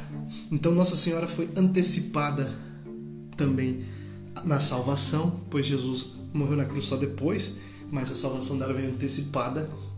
E Nossa Senhora foi antecipada na glória, do corpo glorioso dela veio antes de todos os outros da ressurreição no fim dos tempos. E aí Nossa Senhora é maravilhosa. Gente, eu escrevi mais um monte de coisa. Vou falar bem rapidinho, porque Nossa Senhora então ela aparece. Por que ela aparece? Porque ela tem essa possibilidade de aparecer? Porque ela tem um corpo glorioso. O corpo glorioso pode ir para qualquer lugar na velocidade do pensamento. E Nossa Senhora pode transformar esse corpo. Deus transforma ela. Nossa Senhora apareceu mais de duas mil vezes na história durante a cristandade, né? O tempo comum ou depois de Cristo, claro, porque ela, antes de Cristo Nossa Senhora era de carne e osso igual eu e você. Ela é de carne e osso, mas não igual eu e você. Nossa Senhora aparece mais de duas mil vezes. A igreja reconhece apenas 16 aparições, né? A igreja vai lá, espera as aparições acabarem, estuda as aparições para ver por que que Nossa Senhora apareceu para aquelas pessoas. Estuda todo, faz todo um estudo e depois de tudo isso, então ela vai aprovar a aparição ou não. Uma aparição de Nossa Senhora não é uma obrigação de você acreditar. Dogma é. Se você é católico, o que está aqui e os dogmas também estão aqui. É obrigatório a fé do católico. Por quê? Porque a igreja decretou isso, chama-se magistério. A igreja decretou que é a verdade, a revelação que a igreja discerniu pela ação do Espírito Santo porque o Espírito Santo é quem guia a igreja. Mãe Aparecida de Nossa Senhora não é obrigatório você acreditar. Não é obrigatório ter fé na aparição. Por isso a igreja vai fazer. A igreja pode até confirmar aquela aparição, mas não obriga você a acreditar. Aparições confirmadas pela igreja, tá? Vou falar bem rapidinho. Siena, na Itália, Ágreda, na Espanha, Nossa Senhora das Vitórias aparece em Paris, Nossa Senhora de Knock, na Irlanda, Nossa Senhora de Björvan, na Bélgica, Cuapa, na Nicarágua, Akita, no Japão, Guadalupe, na cidade do México, Siluna, na Lituânia, Nossa Senhora da Medalha Milagrosa, na França, Nossa Senhora de Sion, na Roma, La Salette, Nossa Senhora de Lourdes, na França, que eu acho que é a mesma de Milagre, Nossa Senhora de Gisvald, na Polônia, Fátima, em Portugal, e Kibeho, na Ruanda. São, e tem também uma aparição no Egito, que ela é numa igreja copta, né, que é uma, uma das raízes do cristianismo. E ali também ela é acreditam-se que é fiel, né? reconhecida pela igreja deles, que é a mesma igreja que é ortodoxa, né? Então Nossa Senhora aparece e sempre que Nossa Senhora aparece, ela não aparece para a honra dela, para a glória dela. A glória dela é Jesus. Então Nossa Senhora aparece para para consolar o coração de Jesus que está sofrendo por causa dos pecados da humanidade, por causa que a humanidade desonra Jesus, por causa que a humanidade está longe de Jesus e ela quer trazer a humanidade para perto do seu filho Jesus, porque ela sabe que só em Jesus está a nossa felicidade e só assim. E é uma mãe, imagina uma mãe olhando para um filho e ver que seu filho está sofrendo porque tudo que é importante para o filho está se perdendo. Então ela vai lá naqueles que está se perdendo e fala: Olha, volta pro meu filho, meu filho está vocês estão se perdendo dele. É, nem é um amor tão é um amor tão grande pela humanidade, mas é um amor muito maior ainda pelo próprio filho. Isso é uma coisa de mãe. E existe uma diferença de aparição e manifestação. Vocês viram que eu não falei aqui Aparecida, Nossa Senhora Aparecida. Nossa Senhora Aparecida não é uma aparição, né? Porque não apareceu Nossa Senhora e falou, foi uma imagem que foi encontrada e essa imagem encontrada pela intercessão de Nossa Senhora no céu, as pessoas que rezavam para a imagem receberam muitas graças e milagres. A própria aparição da imagem é um milagre. Ah, mas isso chama-se manifestação de Nossa Senhora. Então, manifestação é diferente de aparição. A aparição aparece ela mesma, né, revestida de sol, a luz debaixo dos seus pés, do jeito que Nossa Senhora quer aparecer, que sempre está ali ligada ao local e ao tempo em que ela aparece, para trazer uma mensagem do céu para aquela pessoal. E manifestação Nossa Senhora Aparecida, Nossa Senhora de Lujan, aonde a imagem, uh, o boizinho que estava carregando a imagem, ele chegou, ele, o pessoal veio com um boizinho até Aparecida, comprou uma imagem e estava voltando para a Argentina. Quando chegou em Lujan, o boi não andou mais, a carroça não andou mais, eles ficavam ali, não entendiam por que, que não saíam daquele lugar e entendiam que Nossa Senhora queria ficar ali. Então fizeram uma capelinha, colocaram a imagem ali e as pessoas que vinham, os romeiros ali, recebiam muitas graças e milagres. Isso é uma manifestação de Nossa Senhora, né? A primeira aparição de Nossa Senhora foi muito incrível. No ano 40, o apóstolo Tiago estava andando em Compostela, na Espanha, que até tem um caminho lá que chama Caminho de Santiago de Compostela. Ele estava caminhando por lá e ele estava muito desolado, triste, meio perdido. Muitas pessoas não se convertiam nas suas pregações. E Nossa Senhora, ela não tinha sido assunta aos céus ainda. Ela estava lá com João, na casa de João, não sei em qual momento da história, no ano 40, onde ela estava de fato. Mas então ela não apareceu para Santiago, ela bilocou, né? Ela estava em dois lugares ao mesmo tempo. Nossa Senhora estava lá no Oriente Médio, talvez, ou até em Éfeso, na Grécia, e ela estava também na Espanha, visitando Santiago para consolá-lo na sua viagem, para fortalecê-lo na sua viagem. Coisa de mãe, né? E essa é reconhecida como a primeira aparição. Não é uma aparição de fato de Nossa Senhora em corpo glorioso. É uma bilocação, como o Padre Pio tinha também. Deus dá uns dons incríveis, né? De santos estarem em dois lugares ao mesmo tempo. E por último, a gente chama, diz que Nossa Senhora é mãe da igreja, por último, que falta três minutos, porque Cristo é a cabeça da igreja. E ninguém pare um filho só a cabeça sem parir o corpo. Nossa Senhora é mãe da cabeça que é Jesus e do corpo que é a igreja. Então, se ela é mãe da igreja e você é parte da igreja, ela é a sua mãe. Viva a Virgem Maria, Nossa Senhora Maculada Conceição, Rainha das Vitórias. Que as lágrimas de sangue de Nossa Senhora destruam as forças do inferno que estão, que lutam, que querem vencer na tua vida. Porque ela derrotou. Deus colocou inimizade entre a Virgem Maria, a sua descendência e a serpente. E ela pisa a cabeça da serpente. Que ela possa agora visitar a tua casa e pisar nas, nas serpentes que tentam contra a tua vida. Ave Maria, cheia de graça, o Senhor é convosco. Bendita sois vós entre as mulheres, e bendito é o fruto do vosso ventre, Jesus. Santa Maria, Mãe de Deus, rogai por nós, pecadores, agora e na hora nossa morte. Infinitas graças vos damos, soberana Rainha, pelos, pelos nessas mãos liberais, dignai-vos agora e para sempre tomar debaixo do vosso poderoso amparo. E para mais vos obrigar, saudamos com a salve Rainha, salve Rainha, Mãe de misericórdia, vida, doçura, esperança nossa salve. A vós bradamos, degredados filhos de Eva, as vós suspiramos, gemendo chorando nesse vale de lágrimas. Eia, pois, advogada nossa, esses vossos olhos misericordiosos nos ouvei, e depois desse desterro, mostrai-nos Jesus. Bendito o fruto do vosso ventre, ó clemente, ó piedosa, ó doce. Sempre, Virgem Maria, rogai por nós, Santa Mãe de Deus, para que sejamos dignos das promessas de Cristo. Amém. Permanecemos unidos em nome do Pai, do Filho e do Espírito Santo. Amém. Toda a aula estará no Spotify, no YouTube no Instagram salvas. Entre, acesse, compartilhe. Obrigado por você estar aqui comigo até agora. Vai acabar o tempo. Faltam 30 segundos para acabar. Deus abençoe você. E se você gostou, envie para mais pessoas para que elas também tenham acesso a essa riqueza que se chama Catecismo da Igreja Católica. Tudo que eu falei está lá. Na minha bio tem um link para um grupo no WhatsApp onde a gente comenta, onde eu mandei documentos, outras coisas. Tudo a gente vai falar lá também, sempre sobre as aulas. Então, entra lá. Tchau!